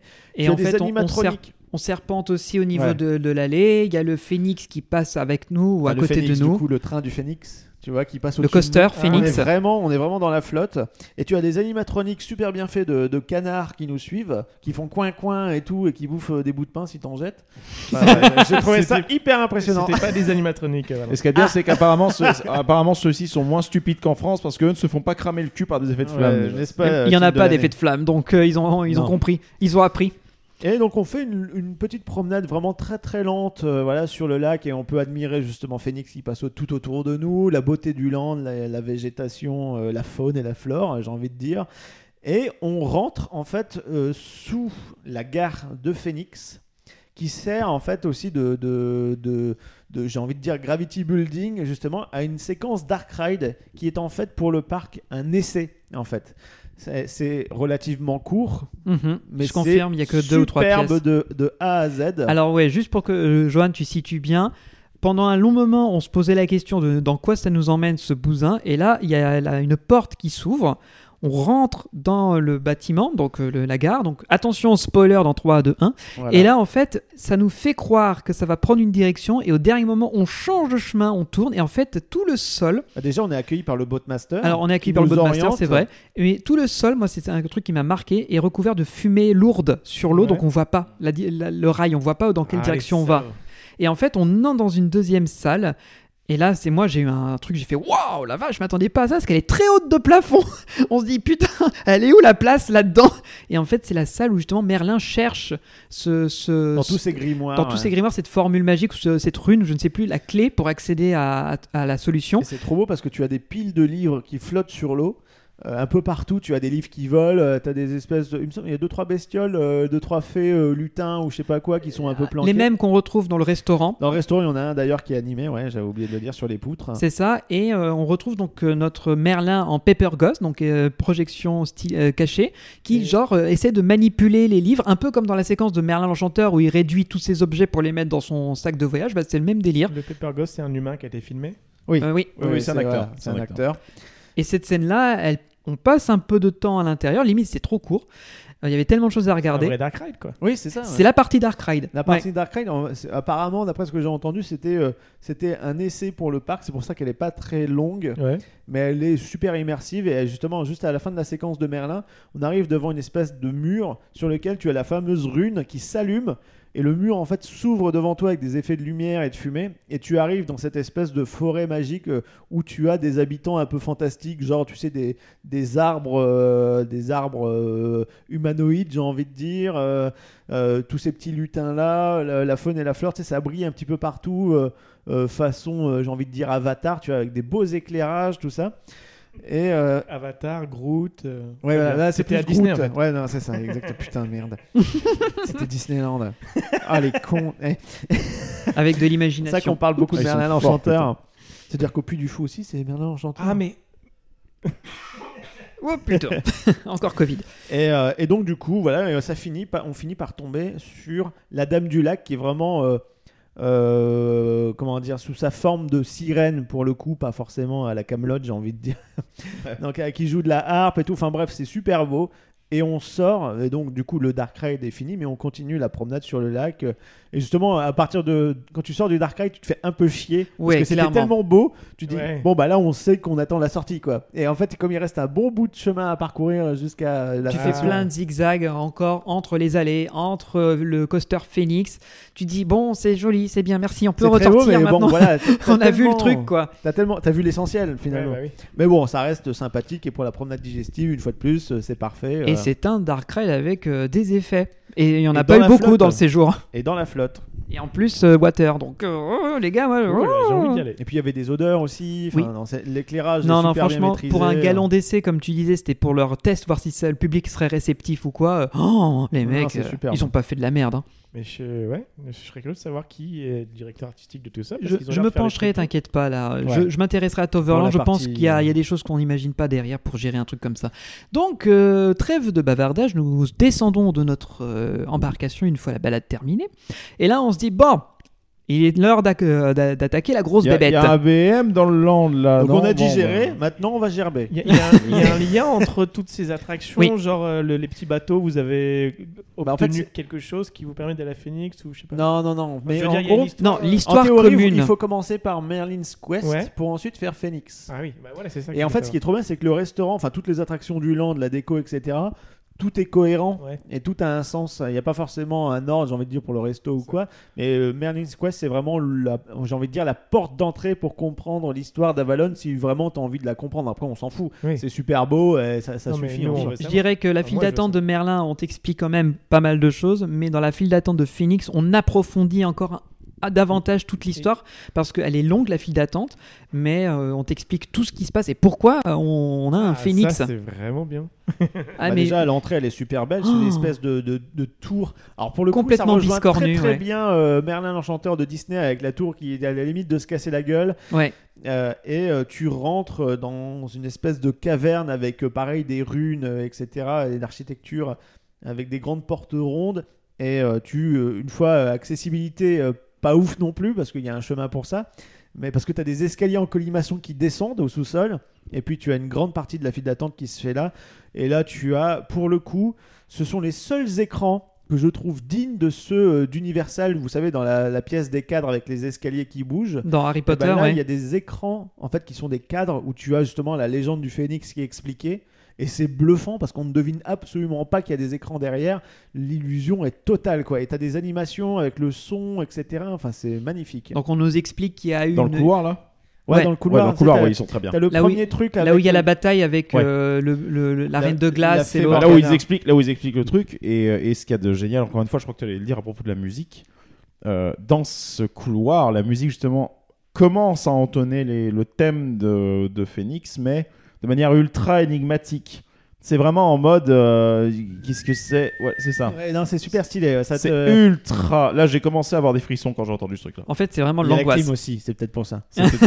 C'était peut-être- la clim. Et moi, ce que j'ai trouvé absolument ab- fantastique, c'est que ça nous explique pourquoi est-ce que Phoenix existe et euh, qui est l'antagoniste de, de ce monde, la, la- la méchante fée euh, Morgana, et euh, pourquoi est-ce qu'elle a voulu prendre le contrôle d'Avalon à un moment dans l'histoire et comment Merlin est intervenu pour euh, sauver tout ça. Et Bon. c'est expliqué, enfin, c'est montré par euh, des tableaux et c'est aussi écrit.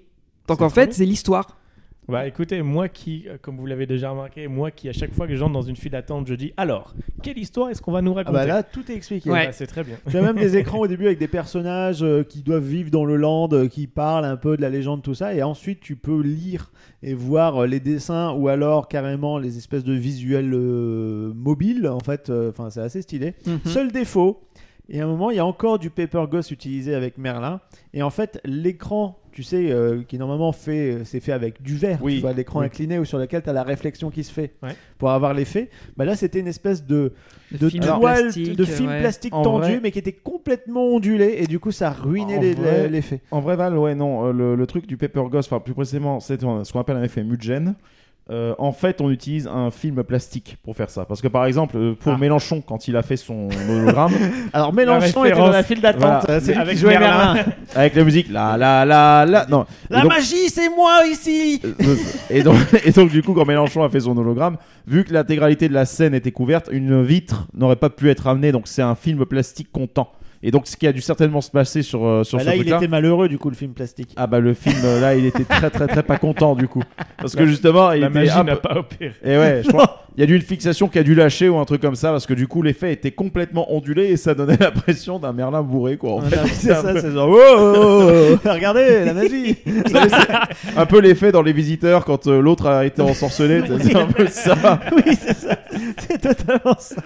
Un vieil effet qui marche pas. Mais bon, quand ça, moi je l'ai vu vue euh, normale avant que ce soit tout euh, distendu comme ça. Et bon, bah, c'est un Pepper Ghost une fois de plus, et c'est sympa parce que tu as un petit animatronique encore une fois d'un petit lutin euh, magique, plus Merlin derrière. Et après, tu prends, tu choisis en fait ton côté du phénix, genre gauche ou droite, parce que c'est un wing coaster, donc euh, il y a vraiment une expérience un poil différente euh, que tu ailles à gauche ou à droite selon les angles, etc. Les- C'est c'est- très. Ah, Sachant qu'à gauche, vu que le, vu que le coaster fait, euh, monte à 40 mètres et enchaîne avec un dive loop, euh, vu que si tu, si tu es à gauche, vu que le dive loop tourne, tu- tourne à la droite, tu te du fais retourner tu te fais complètement retourner par le dessus du rail, donc tu plonges de techniquement un peu plus haut. Ouais. Du coup, le, le fait de faire l'attraction, le Phoenix, c'est un peu le, le grand final de cette histoire euh, du land. Exactement, tu as vraiment le côté épique et donc du coup en gros tu as la, la fée Morgane, elle avait été euh, emprisonnée parce qu'elle s'était transformée en une espèce de, de dragon de glace euh, et euh, Parce elle- qu'elle voulait plonger à Valonne dans un hiver permanent. voilà. Ouais, elle s'est retrouvée emprisonnée dans la grosse boule du, Sauf Puy du Fou. que, sauf... ouais voilà c'est ça, rien à voir mais faut, faut connaître déjà. Donc euh, c'est le, le, le Arthur cinématique, non Park Universe, Ouais. où toutes les histoires sont liées. Et, euh, et ce qui est trop bien dans cette attraction, donc tu arrives dans la gare, la station en fait, il y a plein de cadres sur un mur et en fait les fenêtres des opérateurs de la station c'est dans un cadre. Mm. Donc c'est comme s'ils étaient un cadre mobile en fait. Cool. Enfin, Encore une fois, le souci du détail. Enfin voilà, c'est trop beau, t'as des, t'as des belles lampes, c'est vraiment un hall qui porte un nom, je sais plus, et il est décrit dans la file d'attente à un moment. Je l'ai plus en tête, mais justement, c'est là où le phénix est Paradoxalement, rené de ses cendres ou je sais pas quoi. Paradoxalement, euh, le seul défaut qu'a cette gare, parce que c'est un truc sur lequel je vous ai accompagné pour le coup sur ça, c'est que malheureusement, suivant la lumière du extérieur et surtout selon la position du soleil, tu peux avoir en fait un tel contre-jour, enfin de tels euh, éclairages à l'intérieur que tu ne vois rien à l'éclairage interne de la gare. C'est-à-dire qu'en Oui. fait, il y a tellement de soleil qui rentre par l'endroit donc où le, le rail rentre dans la, dans la station, puisque les, les block breaks sont juste derrière, que du coup, en fait, ça apporte tellement de lumière que du coup, tu ne, fais, tu ne peux pas voir correctement les, les lumières du reste de la gare. Donc ça, c'est un petit, un petit truc qui m'avait un peu emmerdé. c'est- euh. c'est- ça peut s'expliquer déjà d'une part parce que les rails sont immenses, les Ah oui. wagons, les trains, les, les, les voitures sont immenses aussi, Ah, euh, vu que c'est de part et d'autre.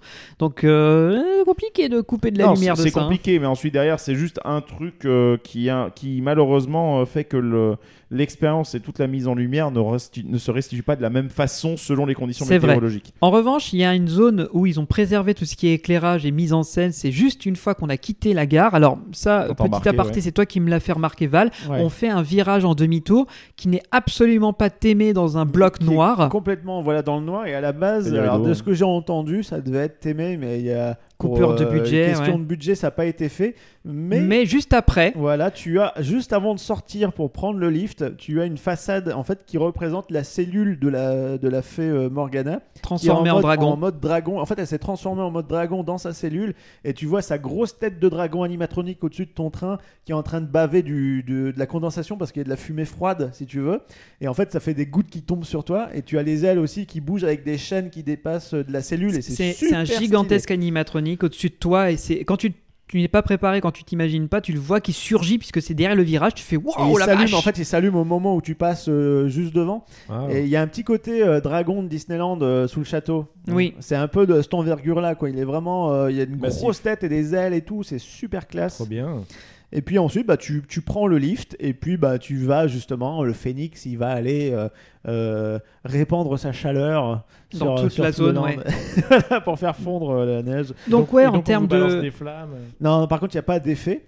Mais tu, donc, tu montes le lift, tu as une vue magnifique sur tout le parc et sur les bois environnants. ça c'est vrai que c'est beau vu que c'est le point culminant. Tu fais un petit virage et là en fait la chute c'est pas une chute comme d'habitude genre ça tombe juste ça te ça le rail se retourne et on fait un demi looping à l'envers et c'est trop bien parce que Alors, quand tu es Ça s'appelle un, dive, drop. C'est un dive drop. un dive drop et du coup bah, quand tu es du côté gauche c'est pour ça que je vous recommande le côté gauche et ben on se fait vraiment soulever pour être retourné et là tu entames la chute et il y a vraiment un côté euh, spectaculaire quoi. En soi, sur le parcours, donc le parcours, juste pour les donner, fait euh, 813 mètres.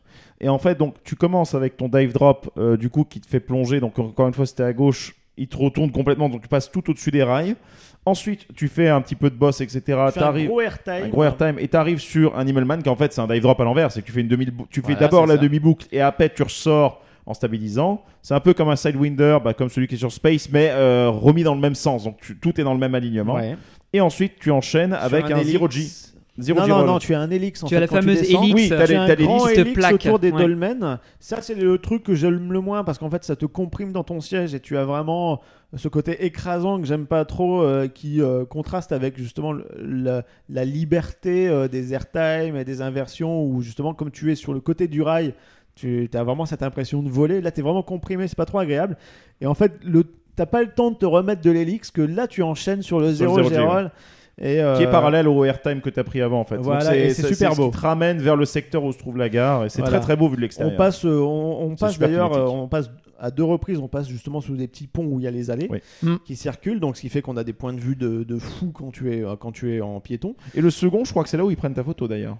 Euh, sans doute, oui, il me semble. C'est possible. Si, si, si, c'est vraiment là, ça. ouais, là. Là. ouais. Et puis après, on fait quelques virages, deux trois bosses et c'est fini. C'est relativement court. Ouais, une 45 lift comprise, c'est pas très long. Bon, pointe à 40, 95 km/h, ça envoie du pâté. Mais bon, quand tu vois le- la taille du parc et que tu vois ça. cette attraction massive et la, la théma dans tout le land, Bah, 17 c'est- millions. hein. Ouais, 17 millions pour tout l'ensemble avec la théma, etc. En sachant qu'encore Juste une le fois. ou est-ce que tu inclus euh, le port Laguna Non, non, non, c'est juste euh, Phoenix. Ah, juste Phoenix seul Juste Phoenix. Ouais. Oh la vache Bah oui, parce qu'il y a quand même la partie Dark Ride avec l'animatronique de le- du dragon de glace, il y a Toute la, la file. euh, la file d'attente, la musique, puisque c'est encore du Imascore, il y a la décor, le décor Universal Rocks, donc la fameuse façade avec les rochers, les cavernes. Ouais, la façade est magnifique. Par contre, quand tu arrives en zone de frein, bah, tu vois le, le bâtiment en ouais, tôle. quoi. qui- Voilà. qui est vert, C'est vert pas fini. C'est ouais. pas- c'est pas, en fait, ça et la partie Dark Ride, il me semble, c'est ça qui avait sauté pour des questions de budget. Mhm. Parce Donc peut-être un peu trop d'ambition, ouais. façade, ouais. Peut-être que plus tard ce sera fait. Bon, j'en sais rien. Mais en tout cas, euh, voilà, c'est une, une attraction. euh, bah, ça fait plaisir d'avoir des, des coasters thématisés une fois de plus. Bah, surtout qu'encore une fois, euh, bon, là, moi, le problème, ce qui m'emmerde un petit peu, c'est que j'apprécierais que ce genre de machine où il y a vraiment une expérience un petit peu différente n'aille pas systématiquement chatouiller les 40 mètres. Mais euh, si, c'était possible d'avoir comme ça une, une, une machine à une machine aux alentours de 30 mètres, ce serait juste génial parce que j'aimerais tellement poser mon cul là-dedans, mais Et- là, j'ai pas pu. Et de toute façon, je crois qu'il n'existe pas encore de wing à catapultage. Si, si, si. ça à existe. Propulsion aux États-Unis, t'en as un. Ah bah c'est le seul alors. pro- euh, Ouais, bah, ils sont foutus d'avoir, ils ont foutu d'avoir, ils sont, sont, sont du style à avoir foutu encore un, comment ça s'appelle, un top hat ou une connerie comme ça derrière. Euh, ah regarde, il y a un catapultage. non, ouais, c'est génial, ça monte à 50 mètres. Ah, fait chier. C'est que des inversions, il me semble. et du coup, quand tu vas à City Hall, tu te plains parce que tu dis Oh, ça fait plus de 40 mètres. hein. Non, mais je vais pas aller me plaindre. C'est moi, c'est moi qui suis comme ça, c'est tout. si, Mais si, ça me fait chier, quoi. si, comme dans euh, Planet Coaster, on prend tout le coaster, on l'enfonce dans le sol et qu'il dépasse que de 2 mètres. Alors, paradoxalement, tu sais, tu sais que je me suis toujours posé la question. Non, mais attends, tu sais que je me, je me suis toujours posé la question. C'est, je pense que ça pourrait marcher. Parce que du coup, ils vont pas aller creuser à la verticale. en dessous. Donc, en fait, moi, le problème, c'est la distance au sol juste en dessous de mes pieds qui me pose problème. Mais Donc, si le truc fait un dénivelé même de 60 Mais du coup, mètres, si mais on qu'il suit, le par... qu'il suit le Ouais, si terrain, on est sur une montagne, c'est bon. je pense que c'est bon. Donc Et c'est si on plus- est dans le noir et que tu vois rien, dans un bâtiment? Je pense que c'est bon aussi. Bah, Donc voilà. en fait, on est plus sur une question de Non, mais vertige c'est et vraiment- de peur non, mais du vide. Non, mais j'ai vraiment un vertige de bâtard, Mais les gars. C'est juste ça. Bah, ferme les yeux. Mais après, il a dit Ouais, mais je profite pas. Mais en fait, il a les chocottes quand même. Bah, c'est ça le problème, c'est que moi j'ai envie de dire. euh, un jour, on va trouver le coaster. C'est comme les gens, parfait. c'est comme les gens qui me Et il disent va Ah, dire mais Ah si. non, il y a de l'eau. tous, tous les gens qui disaient bah, Le ce coaster rock bah, c'est parfait, c'est euh. nul, on voit rien. Bah non, mais t'as ouvert Coaster t'as fermé parfait les pour yeux, lui, quoi. c'est- c'est c'est Anubis. euh, Non, c'est. Bluffy. Mais c'est très bien. Ah non, et c'est euh, et c'est aussi. euh, On sent le dégoût encore. C'est aussi euh, Taron euh, Fantasyland. Bah Taron, tombent Fly, amoureux. etc. Ils sont J'allais très dire bien. Blue Fire aussi que t'as Bluffy, repensé. putain, mais oui. voilà. Donc Blue ça Fire. reste Pourtant, un. t'as une espèce de, de top hat chelou. Ça me gêne moins parce qu'ils montent pas. Je crois pas qu'ils montent à. Ouais, il monte haut quand même. Hein. Je sais plus. Bref, Bref. bon. qu'est-ce que Ça me gêne moins, il est euh, LSM, quoi. Qu'est-ce que t'en as pensé, toi, Ben? Je comment comment décrire? J'ai jamais fait de wing. Donc euh, l'autre Raptor qui est à Gardaland, je le connais pas. Ouais. Euh, J'ai jamais été aux États-Unis pour faire des wings, donc c'était ma première expérience. Euh, Bah, si tu vas à KFC, tu peux avoir des wings. Hein. Putain, mais j'allais la faire. mais mange tes morts. Vraiment mais- un humour mais de je- merde. mais j'allais la faire, merde. Et en, en soi, en fait, euh, je trouve que. Alors, c'est une très bonne attraction, mais tu vois, quand je suis ressorti, euh, je sais plus où on était positionné dans le train, je crois qu'on était au milieu ou un à truc gauche, comme ça. Non, on était devant. On était Euh, devant Non, on n'était pas pas, le tout premier devant. tour. Non, pas le premier tour. On était plus, plus ou moins au milieu. ouais, On a fait deux tours Oui, on a fait le deuxième tour, c'était tout devant. Ah voilà. Et en fait, euh, j'ai eu le même sentiment qu'avec euh, Ride to Happiness dont on a parlé la dernière fois, c'est que deux tours me suffisaient parce que justement cette, cette sensation d'écrasement quand on fait l'hélix est pas forcément agréable. Et euh, au final, bah, j'ai aussi un peu ce vertige que je, com- je combats maintenant et que j'arrive un peu à, à dépasser quand je fais des, des, des coasters assez hauts. Mais en soi, moi, ce que j'ai adoré, franchement, c'est la file d'attente, le dark ride au début. Et euh, après, pour Pas moi, c'est secondaire. Enfin, il y a juste une scène, quoi. Ouais, mais pour moi, c'est l'ambition. C'est l'idée qu'ils avaient et l'exécution, même s'il manque la partie dans le virage et euh, que c'est un peu un raccourci. La, la, le- la séquence où on passe devant le, le monstre de. Enfin, le, le dragon de glace, je trouve que ça m'a mis sur le cul parce qu'encore une fois, on n'est pas sur un parc d'une grande chaîne de parcs dans le monde entier.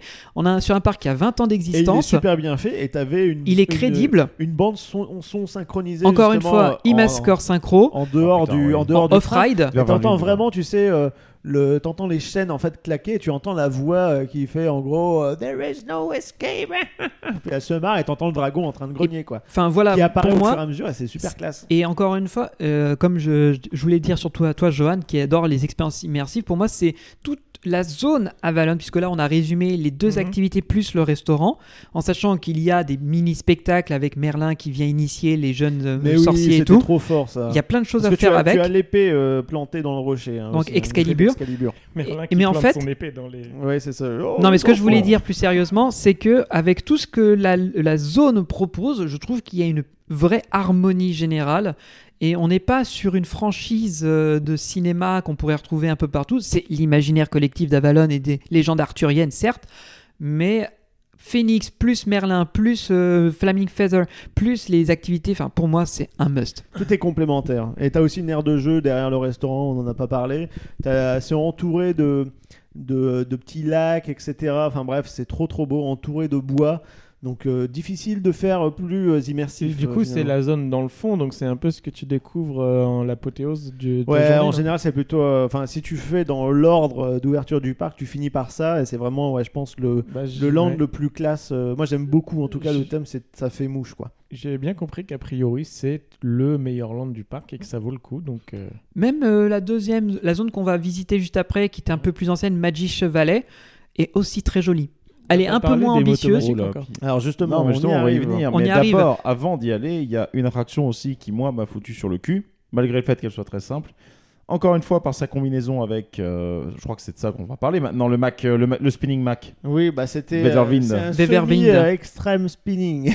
Ouais, pareil. non, non, c'est plutôt, il est plutôt Non, réminiscent. C'est juste après euh, du Euromir, quoi, on va dire, en termes Bah, de c'est design dans avec les nouveaux l'esprit rails. de ce qu'on avait fait à Notberry's Farm. C'est ça. Et, et en soi, il est C'est le. Il est génial, le mais il a d'autres Vervelwind. embarqués. Vervelwind, en gros, c'est la tornade. Voilà. exactement. Et putain, encore une fois, les mecs, l'attraction, elle est pas majeure, on est d'accord. Non. Mais Non, du de Dieu. tout. Mais putain, mais c'est quoi cette musique embarquée de la folie, quoi? Alors oui, c'est un contrôlé. Il y a de la- l'audio embarqué.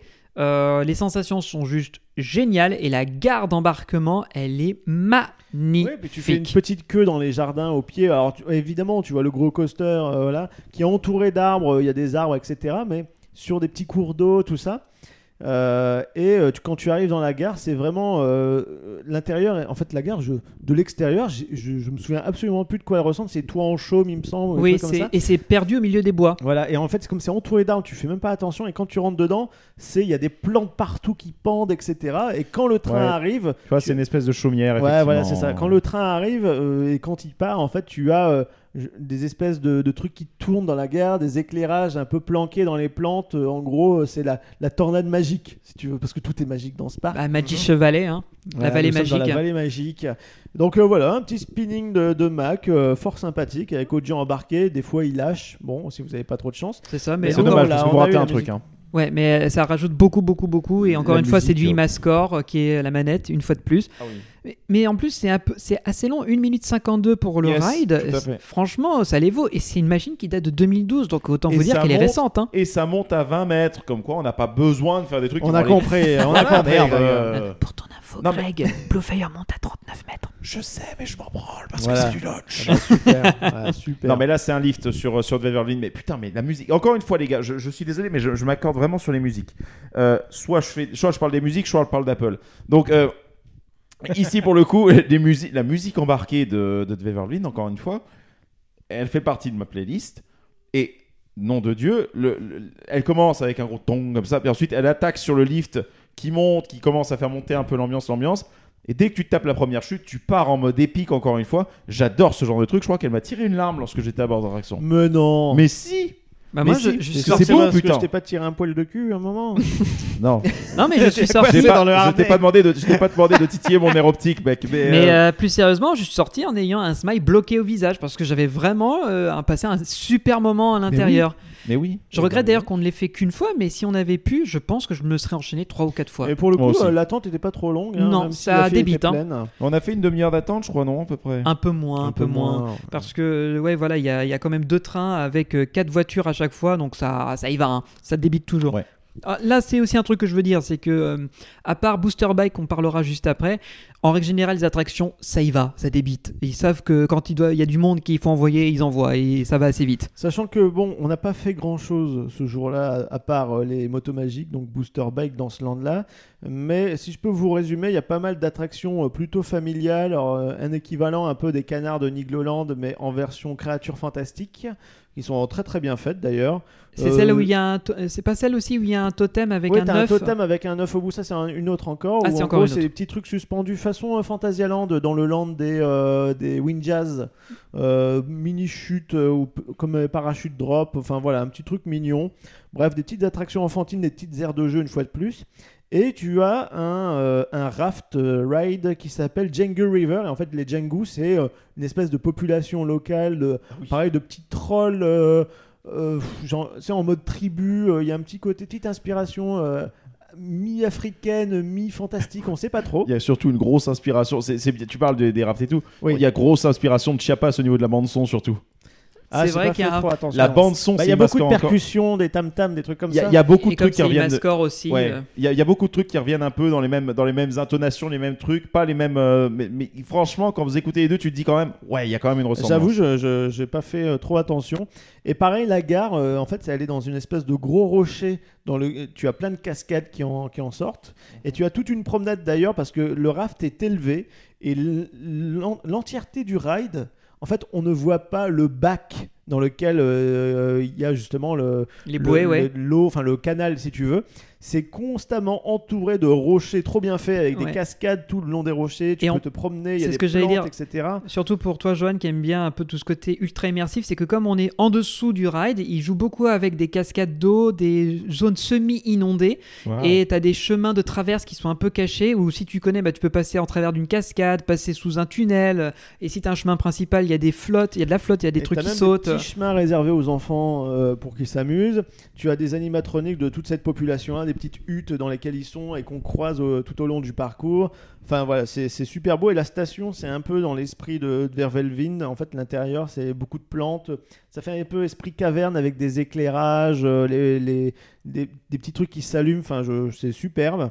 Après, elle mouille pas trop. hein, euh, ça mouille vite fait. Je pense que sincèrement, il y aurait eu beaucoup, beaucoup moins d'attente que le jour où on y était, et vu la chaleur qu'il avait fait, je pense que je me serais laissé tenter. Bah ouais, elle est chouette. Il y a juste un moment où ça mouille. T'as une espèce de, tu passes en dessous d'une hutte dans laquelle tu as des plein de bébés qui rigolent, des bébés euh, de Jengu là, je sais pas trop comment ils s'appellent.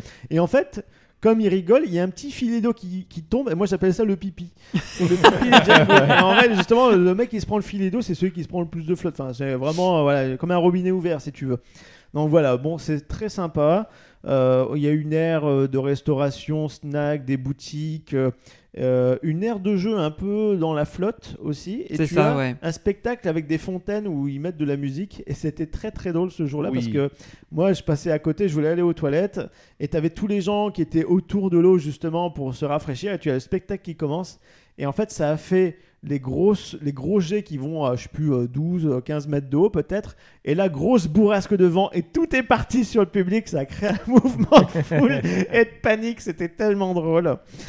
Euh, et, euh, et là, on- en fait, on est entre du coup la Django River et le bâtiment de la forêt magique pour faire les motos magiques, qui est un prototype de chez Vekoma. Exactement, les booster bikes. Alors, un petit truc aussi, juste à propos des motos magiques, avant qu'on parle un peu de l'expérience en elle-même, puisque on a fait la file d'attente qui était méga longue. Donc, il faut la meubler, cette file d'attente, parce que déjà, là, pour le coup, c'est un peu le truc où elle est là cette attraction, mais clairement euh, ils l'ont pas aimée. C'est-à-dire la station, Non, elle c'est est posée là comme ça. hein. Certainement que c'était leur toute première attraction qui sortait d'un des blocs. voilà. intense, ouais, et qu'ils avaient absolument pas dans l'idée de faire Magic Chevalier à l'époque et qu'ils sont ils ont extendu, ils ont étendu le parc et là ils se sont dit merde comment on justifie la présence des booster euh, bikes à l'intérieur quoi. Exactement. Enfin, faut dire aussi un truc, c'est qu'elle a 17 ans cette année, hein, cette attraction, donc c'est pas une nouveauté, pas du tout. Par contre, juste un petit truc, en fait, c'est que cette attraction-là, son circuit est assez basique, hein, catapultage et tout, mais par contre, un catapultage à câble.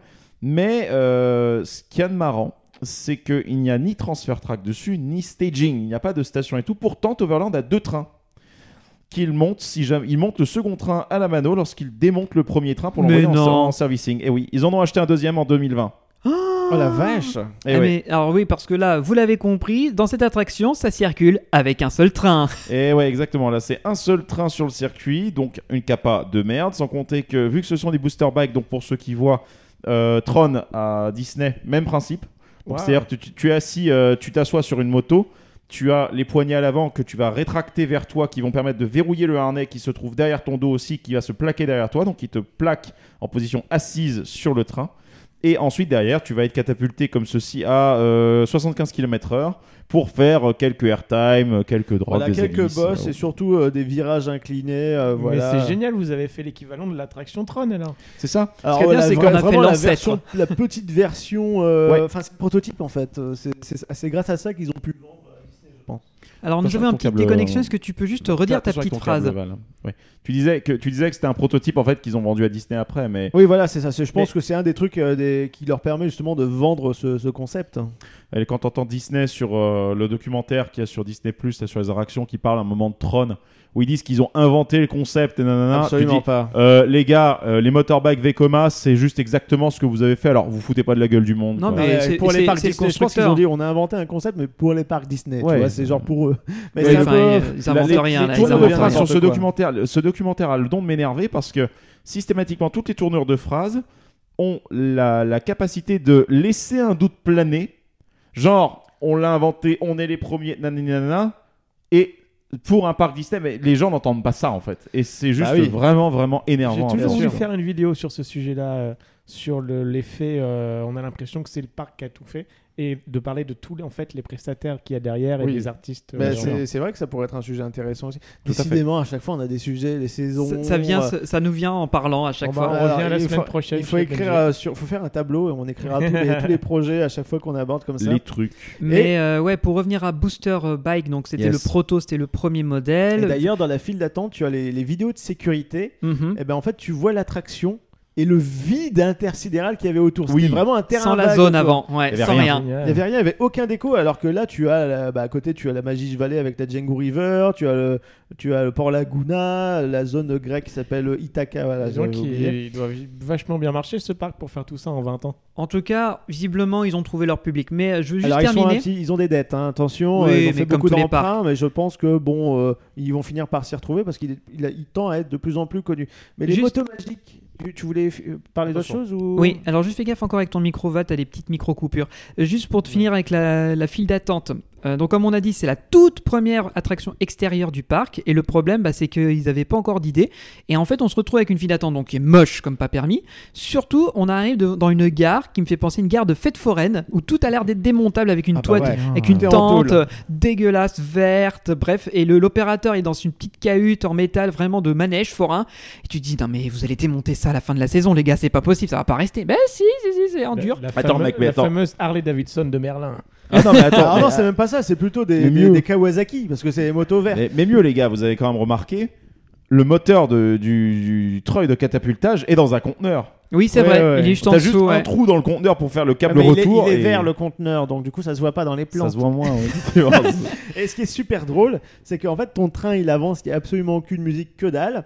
Et en Ah fait, oui. depuis, puisqu'on est dans la Magie Vallée, donc la vallée de magie, et ben, au niveau du catapultage, tu as genre, euh, je sais pas, six haut-parleurs, euh, trois de chaque côté. Et quand ça part, ça fait des bruits de paillettes. tu sais, genre, genre cling, ah, la magie elle arrive et paf Ah, et c'est- c'est quoi euh, l'histoire euh bah, Ah, on a encore perdu, désolé, t'as des petits soucis Non, avec ton micro. câble, euh, Ah là, le câble il est fatigué. prends- On prends va switcher. Euh, Vas-y, tu vas pouvoir raconter euh, rapidement. Donc juste pour dire il n'y avait pas ces, ces effets de bling magique au début. C'est quand ils ont construit la Magi Chevalet, ils se sont dit, Hmm, et si on, est- on trouvait un moyen de l'inclure? Bah, Ouais, sauf je- que des Kawasaki au milieu de la forêt magique. Non mais c'est trop ça, c'est vraiment des Kawasaki quoi. Il y a un le truc qui dessus, euh, voilà. Bon après ça te donne une, une chouette vue sur euh, l'arrière des décors de, de Port Laguna et de la zone grecque. euh, je trouve ça pas mal. Accessoirement, oui. Donc bah ça c'est la dernière attraction qu'on a fait de la journée, il me Oui, semble. parce qu'il y avait qu'il une grosse était, euh, file. Il était 17h30, un peu Ouais, avant ouais. 18h. Euh, on s'est dit, on va quand même marcher un petit peu dans Port Laguna pour voir un peu le coin, même si c'était blindé de monde. Ils ont des hôtels là-bas? Non, il ils n'y a pas si, d'hôtel. Alors ils ont Enfin- le Summer Camp qui est une espèce de, de camping avec des tentes euh, qui sont au pied euh, de la montagne russe euh, Troy. de Troy.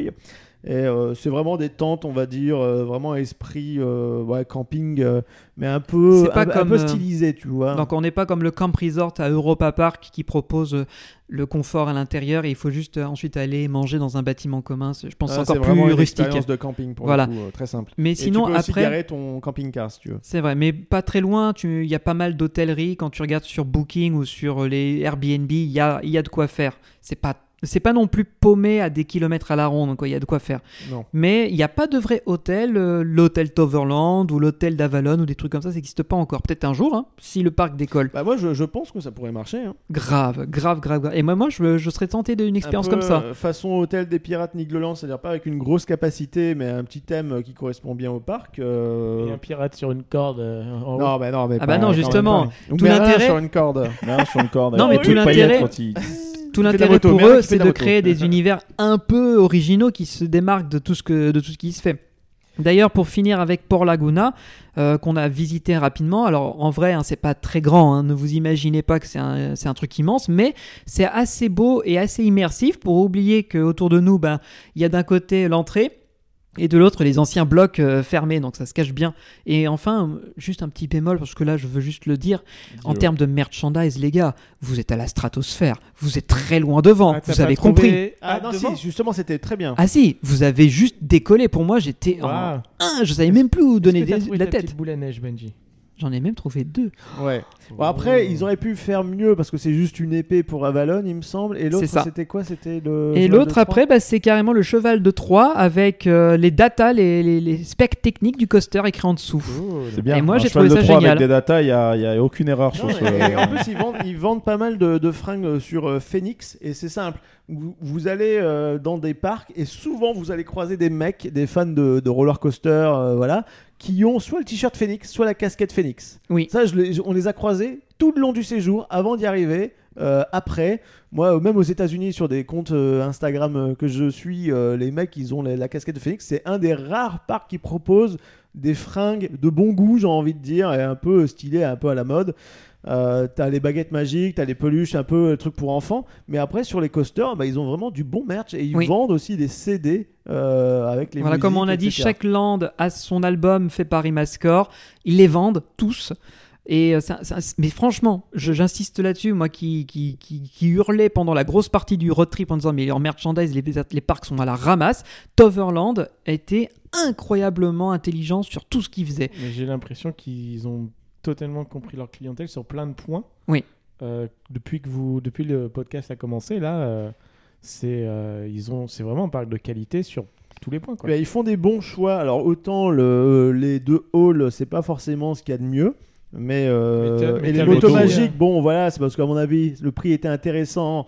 Et voilà, ils ont eu une ristourne, ils ont dit ok, ils ont pas trop réfléchi pour la suite. Et tu disais aussi que c'était le début quoi, du parc. euh. C'est ça. Et de, enfin, depuis, en tout cas, les extensions sont folles, quoi.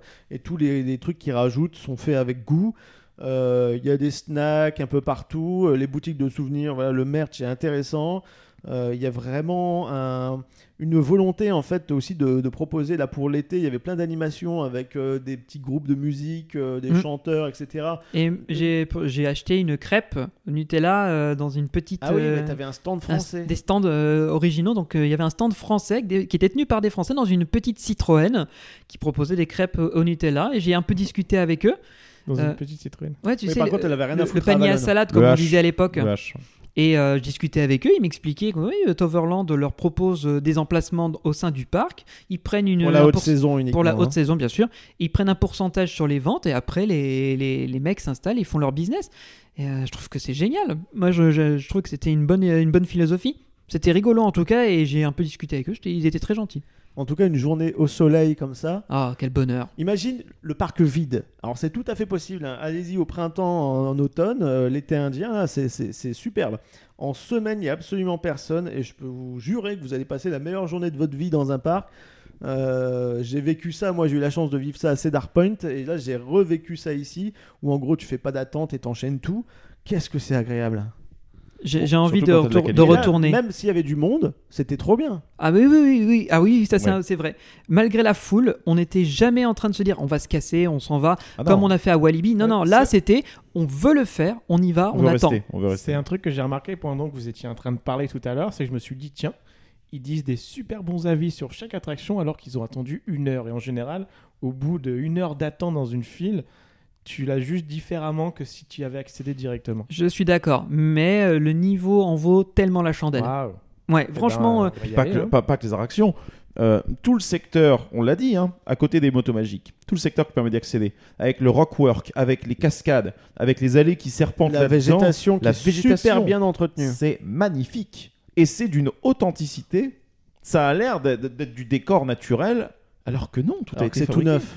C'est énormément du Universal. Rocks qui est derrière, mais comme ce sont les meilleurs euh, avec euh, AAB sur la, la reproduction de rochers et de décors, on n'y voit que du feu. C'est- Universal Rocks qui est dessus ou... Et puis, Une grosse partie, Et puis ils ont, ils ont été intelligents, ils ont pas fait genre euh, un seul passage qui passe. Non, non, ils ont fait des trucs qui passent derrière des cascades, d'autres qui. Il y a plein de petites, cer- de petites ramifications dans les Ouais, allées. il y a Comme, comme notre parc Disneyland à Paris où tu as plein de petits chemins de traverse qui sont un peu camouflés, un peu abrités, un peu rigolos et tout, que si tu es, fier de les connaître, tu dis tiens, je vais te montrer un petit chemin un peu, un peu oublié des- du public. C'est Mhm. pareil, tu peux te balader un dans peu, des coins un peu sans... dans l'esprit de celui qui passe, tu vois, juste à côté à gauche du colonel Atis, là, qui, qui va ensuite qui rattrape vers la coursive derrière, qui ramène vers Frontierland, tu vois, Ah ce, ouais. ce genre de truc, tu vois, où tu, tu passes un petit pont, t'as une cascade, enfin, tu vois, c'est tout bête, mais il y a des, il y a de la vie, quoi. C'est pas juste une allée posée là, quoi. C'est pas des grosses allées euh, centrales avec euh, toi tu, tu vas aller là, toi tu vas aller là. Non, non, c'est c'est toi qui te balades, tu choisis ton cheminement et il y a plein de possibilités d'accéder à un même point. facilement ou- Non, non, non, Non. parce que c'est relativement petit, ça a l'air massif comme ça sur le plan,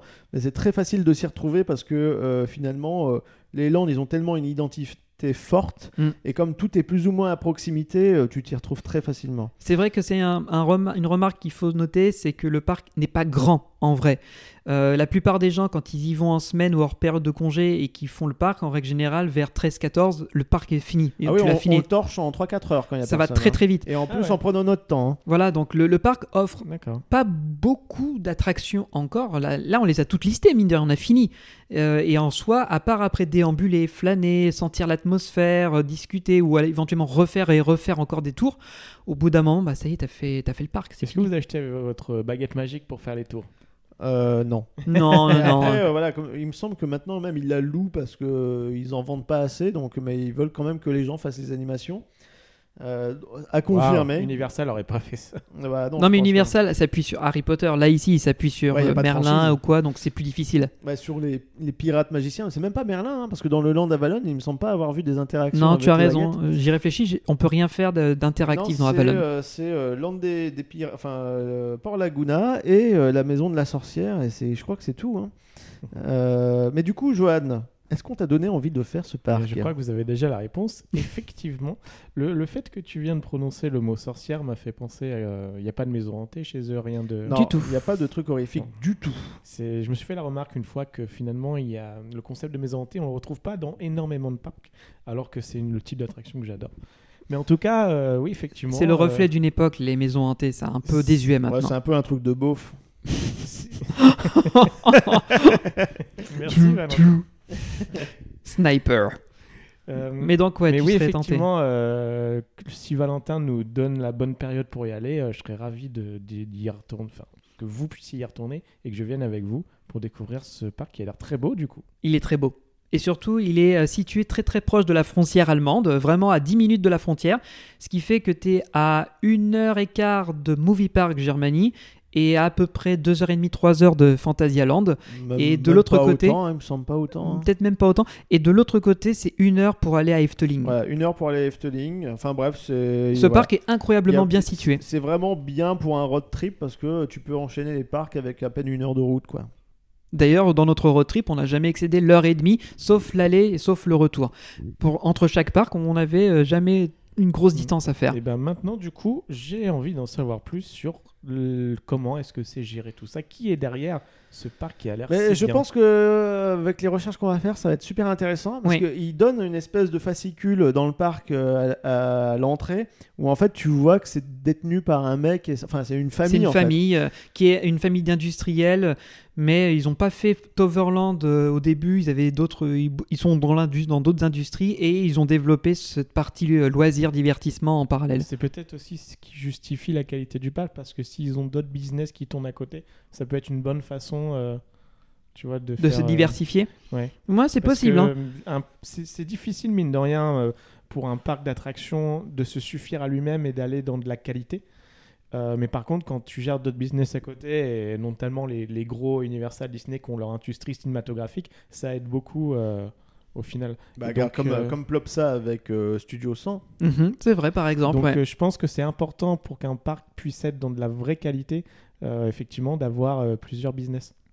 Eh ben, je, je ferai mes recherches et ce sera l'occasion d'en parler dans le listo qui lui sera consacré. Bah, moi je suis impatient parce que j'ai, je connais deux trois trucs, mais vraiment pas tout sur l'histoire. Et euh, je pense qu'on peut apprendre des trucs intéressants sur notamment les choix qu'ils ont fait, à quel moment ils se sont dit bah tiens, ce serait peut-être bien de faire qualitatif à ce point-là, et comment ils ont trouvé des idées, et pourquoi euh, ce choix de thème. Pourquoi euh, Qui a eu l'idée de rajouter juste le bruit de paillettes pour les motos magiques c'est, genre, mais qu'est-ce qu'on va faire On va raser l'attraction et tout. Ça non, peu- on va acheter six haut-parleurs, les mecs Ça sent un peu le cache-misère, hein, oui, j'avoue quand même. ça. Ouais, mais bon, après, c'est quand même euh, un truc relativement fun, même si Oui, c'est vrai que non, ça a rien rigolo. à foutre là. Puis comme il est en vert, si tu veux, Non, on ne fait pas vrai- trop attention. En vrai, je suis quasiment sûr que les fans de Toverland veulent pas qu'on retire le- les motos magiques Ah bah qu'on non. y touche. Et donc, du coup, ils sont dans le limbo. Mais il y a un moment ou un autre, ils vont retémer la gare, ils vont faire quelque chose, ils vont changer les VL, quoi, c'est obligé. Ah mais, ouais, c'est possible. hein. mais, euh, mais en soi, l'attraction peut tout à fait avoir sa place là. C'est juste qu'elle. Tu seras sur le balai de la sorcière. Ouais, Par non, exemple, peut-être que peut-être, ouais, ça sur, sur dans un chariot euh, des petits euh, Sur des le dos Jengu, Merlin. tu vois. Non, parce que c'est pas dans Avalon, c'est vraiment dans le truc des, des petits, euh, des petits euh, hommes euh, primitifs chelous, les petits trolls là. Donc, euh, non, mais moi, je, voilà, j'y suis. C'était la quatrième fois. Bah, je m'en lasse pas. J'adore l'expérience. Bon, juste un petit peu saoulé qu'il y ait du monde, mais bon, euh, quelque part, c'est pas plus mal pour euh, le développement du parc. hein, il faut bien ça. Euh, Ah, c'est ce que euh, j'aimerais plus souvent parce que à chaque fois que j'entendais des road trips ou des comptes rendus de visite, c'était le parc il est désert, le parc il est désert, le parc il est désert. ça. Et ouais, à chaque fois, ça me faisait peur. Je fais merde, il y a personne. Allez-y tant que c'est vide en hors saison, parce que c'est euh, une expérience super agréable. Ouais. Et même malgré le monde, euh, voilà, le parc faisait 10-21. À 17h, 18h, on avait réussi à faire au moins un tour de chaque attraction qui nous intéressait. Et encore, on aurait pu encore traîner dans les bâtiments pour faire le, le Tous Express ou euh, les 2-3 merdouilles Ouais, qu'il y avait. Les, les petites merdouilles. Faire une interview euh, des créateurs. Bah- Alors justement, j'étais avec le community Petite manager, anecdote, ouais. euh, mais elle dit ouais, mais en fait là, on est tous barrés en vacances, ça va être compliqué, revenez en hors saison. Ah, c'est drôle. Mais euh, ouais, s'il y a des euh, la- le, le- service com francophone de Toverland qui écoute le podcast, sachez qu'on aimerait bien vous rencontrer, discuter avec vous. Ce serait trop, trop, trop, trop bien. Pour en apprendre sur- plus. Surtout que c'est un en Europe un parc si jeune, c'est un peu une exception. hein. C'est vrai. Un parc si jeune et si développé, j'ai envie de dire. Bah, en tout cas, le potentiel. Si jeune, ensuite, il y a Terra Mythica qui était pas très vieux non plus. Par contre, lui, il a pris la pente inverse, tu vois. Oui, euh, ils sont complètement foirés pour Ils le sont coup. ratés euh. là complètement. Mais, C'est triste. euh, Il y avait un potentiel de ouf aussi. hein. Bah là, en tout cas, le potentiel, il donne envie. Moi, j'ai vraiment hâte de découvrir la suite parce que jusqu'à présent, tu regardes les nouveautés et leur essai, je veux dire, de land thématique et de Dark Ride, euh, c'est quali. hein. Ça montre du potentiel. Et plus encore, si vous regardez depuis le ciel, on voit, à mon avis, les, les expansion pads qu'ils ont tout autour. Ouais. Ils en ont. Ils ont Et énormément ils de place ont autour. énormément de place. Ouais. Ils peuvent devenir un méga parc si dans quelques années ça explose. ok, et ben, Eh ben, on, bah, on reviendra on parce que, ça avec très grand intérêt. Ouais. On y retournera. ouais, parce que déjà, c'est pas trop cher. Euh, ça va vite à faire. Donc voilà. c'est une bonne étape intermédiaire. D'ailleurs, en parlant de de tarifs, juste je te donne la main après, euh, Johan.